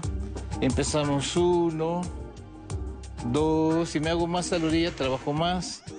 Tres, cuatro y cinco. Muy bien. De nuevo de frente. Abusados. Subo mis rodillas, abro y cierro. Uno, dos, tres, cuatro y cinco. Juntas, me recargo atrás y trato de estirar. Uno, dos, despacito. Tres, cuatro y cinco. Con las rodillas juntas, subo al- a la izquierda, al centro, a la derecha. Si quieren se pueden agarrar de atrás de la silla. Centro, izquierda, derecha. Centro, izquierda, centro, derecha. Este está pesadito, uno más. Centro, izquierda, centro, derecha. Y con ambas de afuera hacia adentro. Uno, dos rodillitas, tres, cuatro y cinco. Uno más. Separamos pies. Contraria, uno. El otro, dos. Derecha, izquierda. Si no bajo mucho la rodilla está bien. Subo mi izquierda, rodilla derecha. Subo derecha, rodilla izquierda. Y presionamos el abdomen. Lo importante es apretar la pancita. Cuatro y cinco. Nos ponemos un poquito de pie de nuevo y empezamos los últimos un poquito más fuertes. Pónganse abusados. Como jalando uno, dos, en el tres subo rodilla, uno, dos, tres, como jalando una cuerda, cuatro y cinco, y va del otro lado. Este está bueno, ¿verdad? Desde atrás, con rodilla uno, dos, a donde sube está bien, el chiste es hacer el movimiento, ¿vale? Cuatro, si tomo vuelo es mejor, y cinco, y último, junto, subo y bajo, junto, subo, junto atrás, junto, subo, arriba y atrás, arriba y atrás. Y con estos ejercicios ya calentamos y ya tenemos nuestro estómago bien tonificado. Nuestra pancita. Sí, es recomendable no comer barbacoa antes de hacer No, no- no que no nos bien. oigan, que no nos oigan. Después Muchis- sí. eh, después sí. Bueno, Sensei, pues ahí estamos. Agradezco a los amigos del Polideporte que nos hayan, que nos hayan dado ese regalo. Regresamos en unos minutos. Regresamos en unos minutos, Sensei, con más, Así más es. ejercicios. Me despido, claro, con mucho gusto.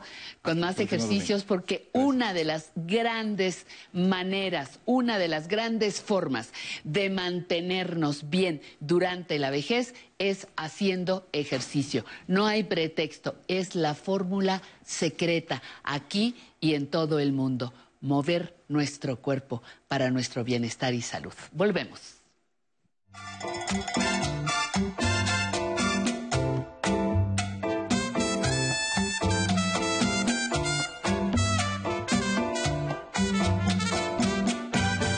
Los ingredientes de estas recetas no se encuentran en el súper. Doña José aprovecha todo lo que la tierra le da. El encino nos da la bellota, de lo que hacemos el café y el atole de bellota. Y la- el conejo, pues Se es del campo. Claro. La ruta del sabor. Tecate. Martes, 20 horas.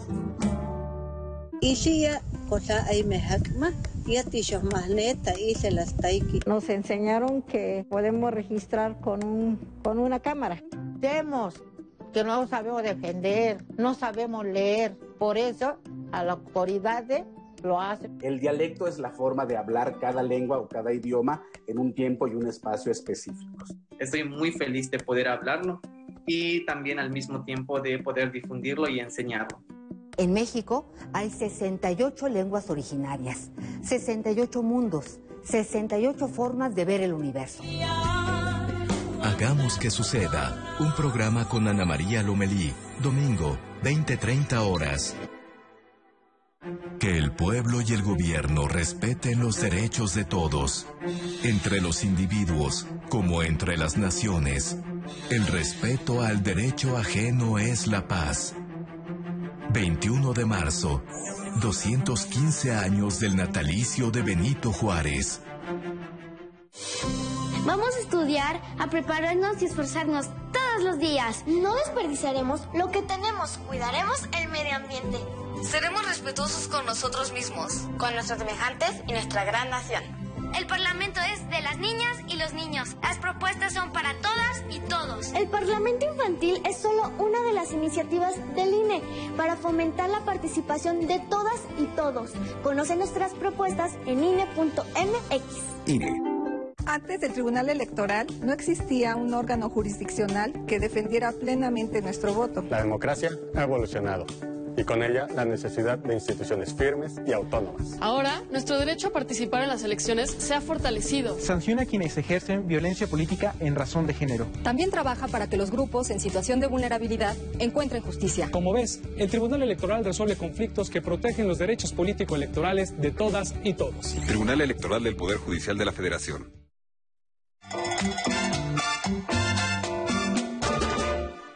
Estamos ya en la recta final de nuestro programa, pero queremos compartirles esta que es una muy importante información. Hoy el presidente de la República hizo un anuncio que beneficiará a todas las personas adultas mayores. Aquí está conmigo mi queridísimo Miguel Ángel Carrera, subdirector de información del 11, y él nos va a ampliar esta información con detalle. Adelante, queridísimo Miguel Ángel.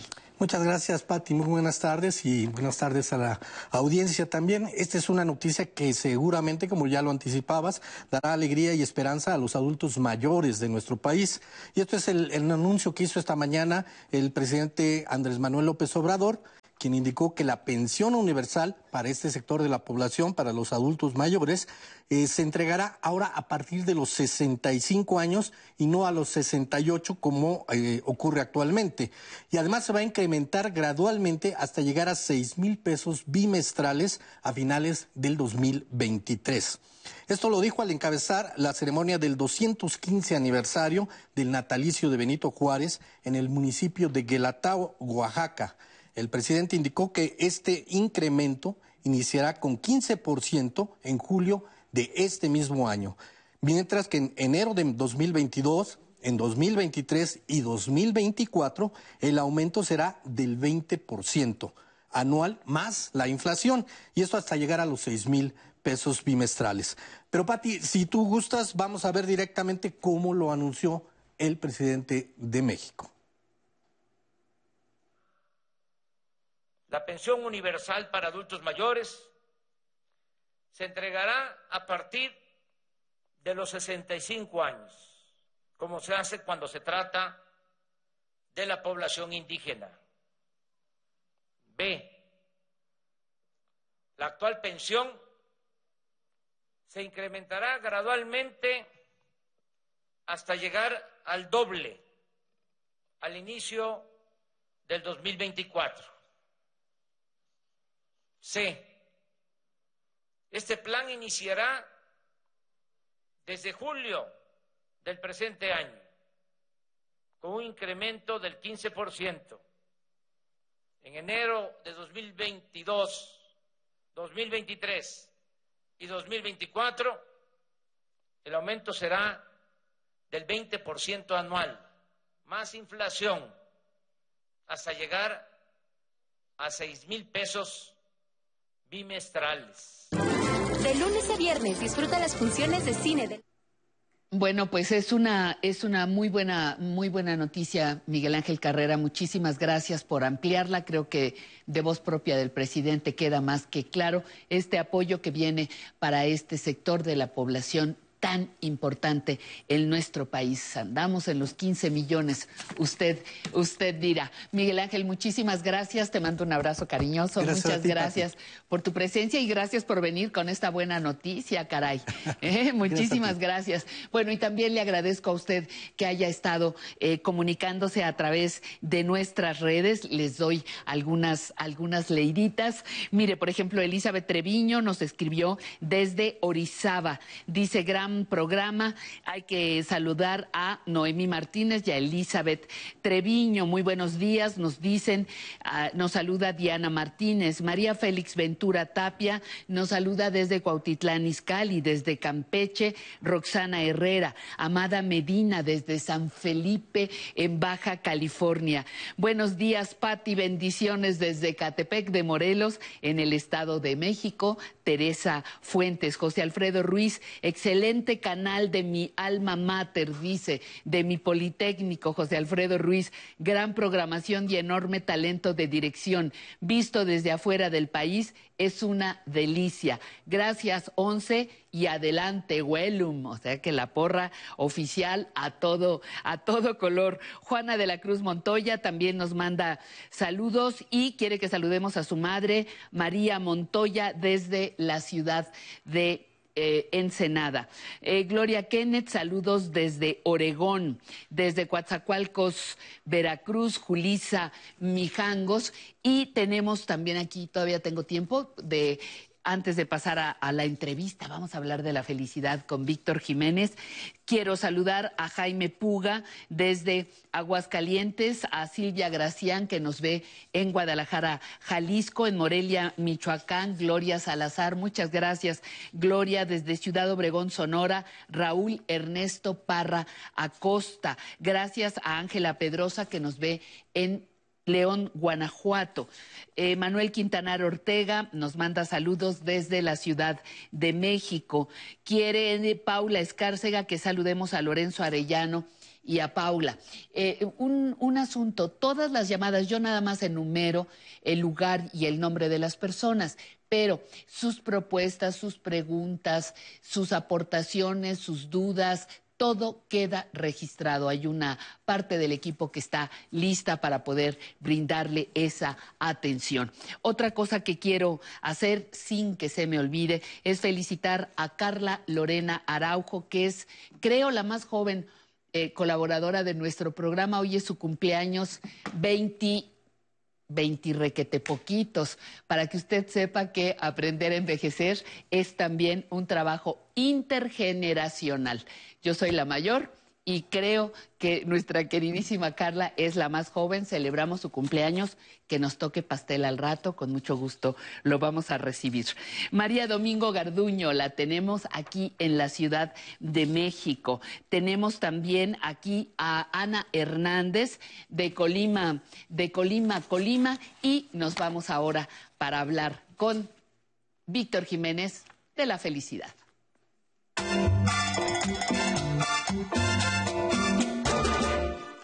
Me quedaba pensando, mi querido Víctor Jiménez, psicólogo y psicoterapeuta gestalt, me quedaba pensando cuántas personas no llegan o no llegamos en determinado momento a buscar apoyo terapéutico y te decimos, doctor, quiero ser feliz. Y entonces, ¿qué nos contestas? Hola, Víctor, un abrazo cariñoso. Hola, ¿qué tal? Igualmente un abrazo. Muchas gracias. Muchas gracias. Pues sí, bueno, es, es este una, una, pregunta, una petición bastante grande, ¿Frecuente? ¿no? Y frecuente, claro. La mayoría de las personas que nos consultan a los terapeutas, pues es porque quieren estar bien, ¿no? Quieren encontrar armonía, paz y felicidad en sus vidas en eh, una armonía y una felicidad que quizás se haya perdido por lo que están viviendo. Pero, este, bueno, pues eh, nosotros hacemos lo mejor que podemos para que eso sea así definitivamente. Pero sí, sí es una, una pregunta bastante, una petición pues con, muy frecuente porque pues todos estamos buscando la felicidad. Pero fíjate, fíjate, Víctor, que a mí, y perdóname que te interrumpa, pero ahorita me viene una, una idea muy importante a la cabeza escuchándote. Vamos buscándote a ti para que nos digas cómo ser felices. Y lo, o andamos buscando la felicidad en otras personas. Cuando descubrimos, afortunadamente gracias a una guía terapéutica a veces, que la felicidad está aquí, está aquí de la cual yo misma, persona, soy responsable. Cuéntame de esta parte. Exactamente, exactamente. Eh, sí, sí, pues, definitivamente la felicidad, digamos que puede incluso considerarse un hábito, ¿no? Eh, porque está compuesto por acciones y actitudes que nosotros llevamos a cabo. Y en ese sentido, pues es eh, en en gran medida nuestra responsabilidad. Aquello a lo que nosotros le pongamos atención, las actitudes, las acciones que tomemos son lo que nos van a, llevar a la, a la felicidad o a la infelicidad hay mucho que nosotros podemos hacer, mucho por eh, estar eh, felices, por estar bien y eh, pues, eh, y estamos hablando de un porcentaje bastante, bastante grande, como un, digamos, 40%, eh, por lo menos, dependerá de lo que nosotros hagamos para estar felices. Entonces, sí, es cierto. Oye, Víctor, y otra cosa que me parece importante, la felicidad tuya no necesariamente es la mía. Nuestros conceptos de felicidad creo que varían. Eh, porque si yo te pregunto, ay, Víctor, ¿qué es la felicidad? Pues, ¿qué me dirías lo que hay para cada quien, no? ¿Qué, qué comentas sobre esto? Exactamente, pensamos que la felicidad es una sola. Y, la verdad es que, bueno, podemos eh, aquí aprovechar también para decir cómo la, felicidad, el, concepto de felicidad, lo que nos hace felices va cambiando a lo largo de los años.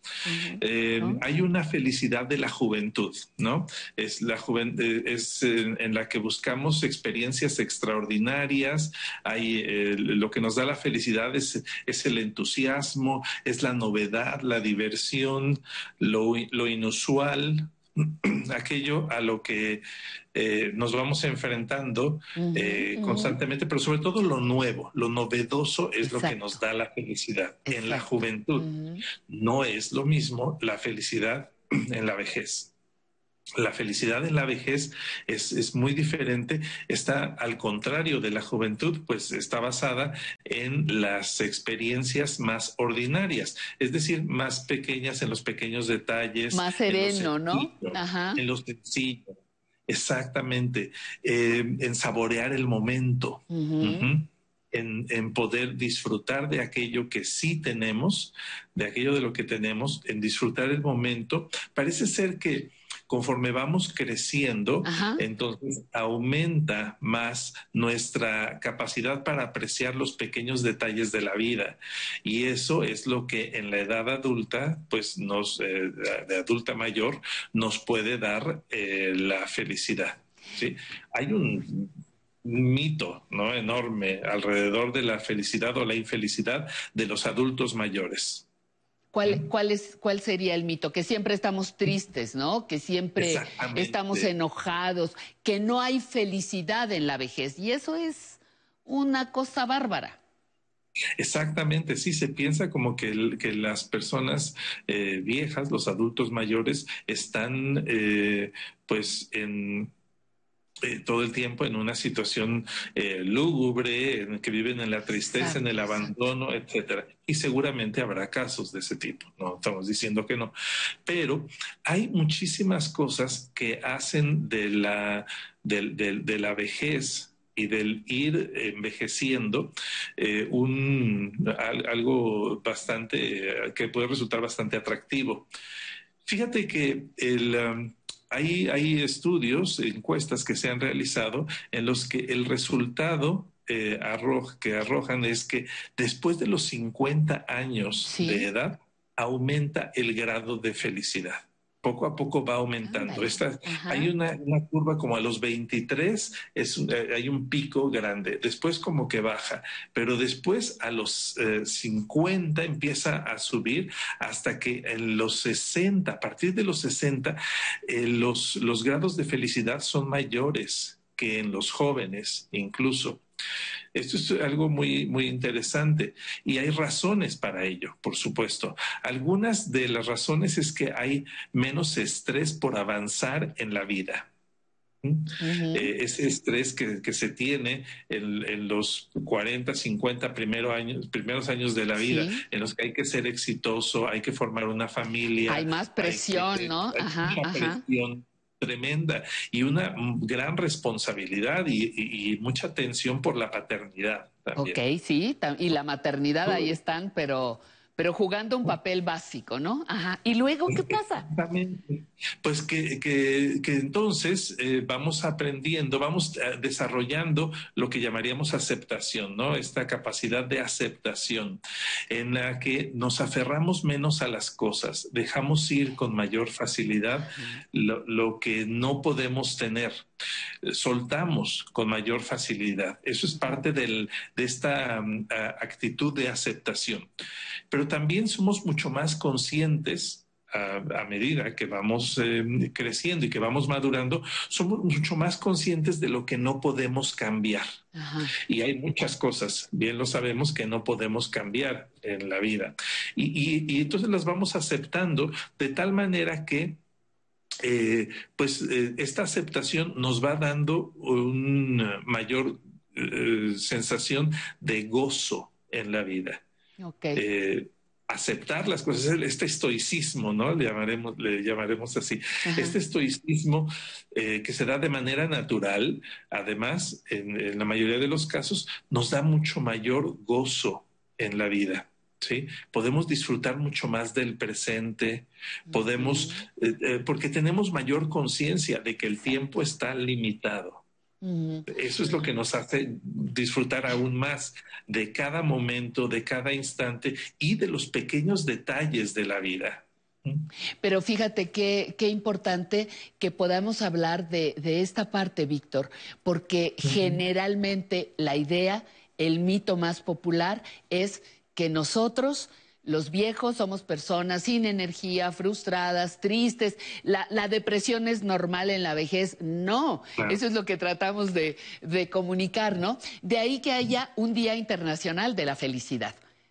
Pero no es lo mismo ser feliz para ti que ser feliz para mí o para cualquiera de las personas que estén cerca de nosotros, ¿no? Definitivamente, a nivel personal también. Estamos hablando ahora con respecto a las edades, pero también se da a nivel personal que tenemos eh, pues diferentes concepciones, ¿no? De lo que es la, felicidad. Eh, para una persona el éxito puede significar la felicidad, para otros la serenidad puede significar la felicidad. Exacto. Este, Para, otros, la, meditación, para otros la familia, para otros la salud y como tú bien dijiste eh, hace rato, pues con un solo por hoy de por medio, ¿verdad? Exactamente. Te mando un abrazo, Víctor. Muchas gracias por tu tiempo, muchas gracias por tu presencia. también. Muchas gracias. Yo espero verte pronto para dártelo en vivo y a todo color aquí junto a mí en este estudio. Te lo, te lo agradezco muchísimo. Muchas gracias de verdad y aprovecho para darles las gracias a todos ustedes por habernos estado acompañando en estos minutos eh, que fueron 13, creo que son ciento y tantos minutos que tenemos para, para la duración de este programa, 180 minutos. Lugares de donde nos ven, Cuernavaca, Azcapotzalco, Guanajuato, San Luis Potosí, Juanacatlán y la Ciudad de México, por supuesto. Despido, perdón que no lo hice formalmente, despido a nuestro entrevistado de este momento, eh, Víctor. Víctor Jiménez, además les recomiendo muchísimo, tiene un libro, búsquenlo por ahí, le agradezco mucho, es eh, psicólogo, terapeuta gestalt, y él y yo, cada uno en nuestro lugar, nos vamos a ir bailando con el grupo Care. Muchísimas gracias por haber estado con nosotros a bailar. Víctor, vente, vámonos a bailar. A bailar, ni modo. Muchísimas gracias a nombre de todo nuestro equipo. Que tenga excelente tarde.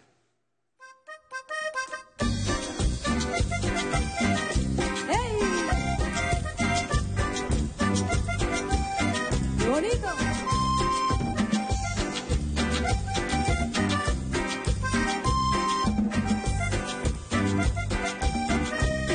Cuando me aprietan bailando, yo me siento sofocada. Cuando me aprietan bailando, yo me siento sofocada. Pero si bailo con Pepe, con Pepe lo siento si bailo con Pepe.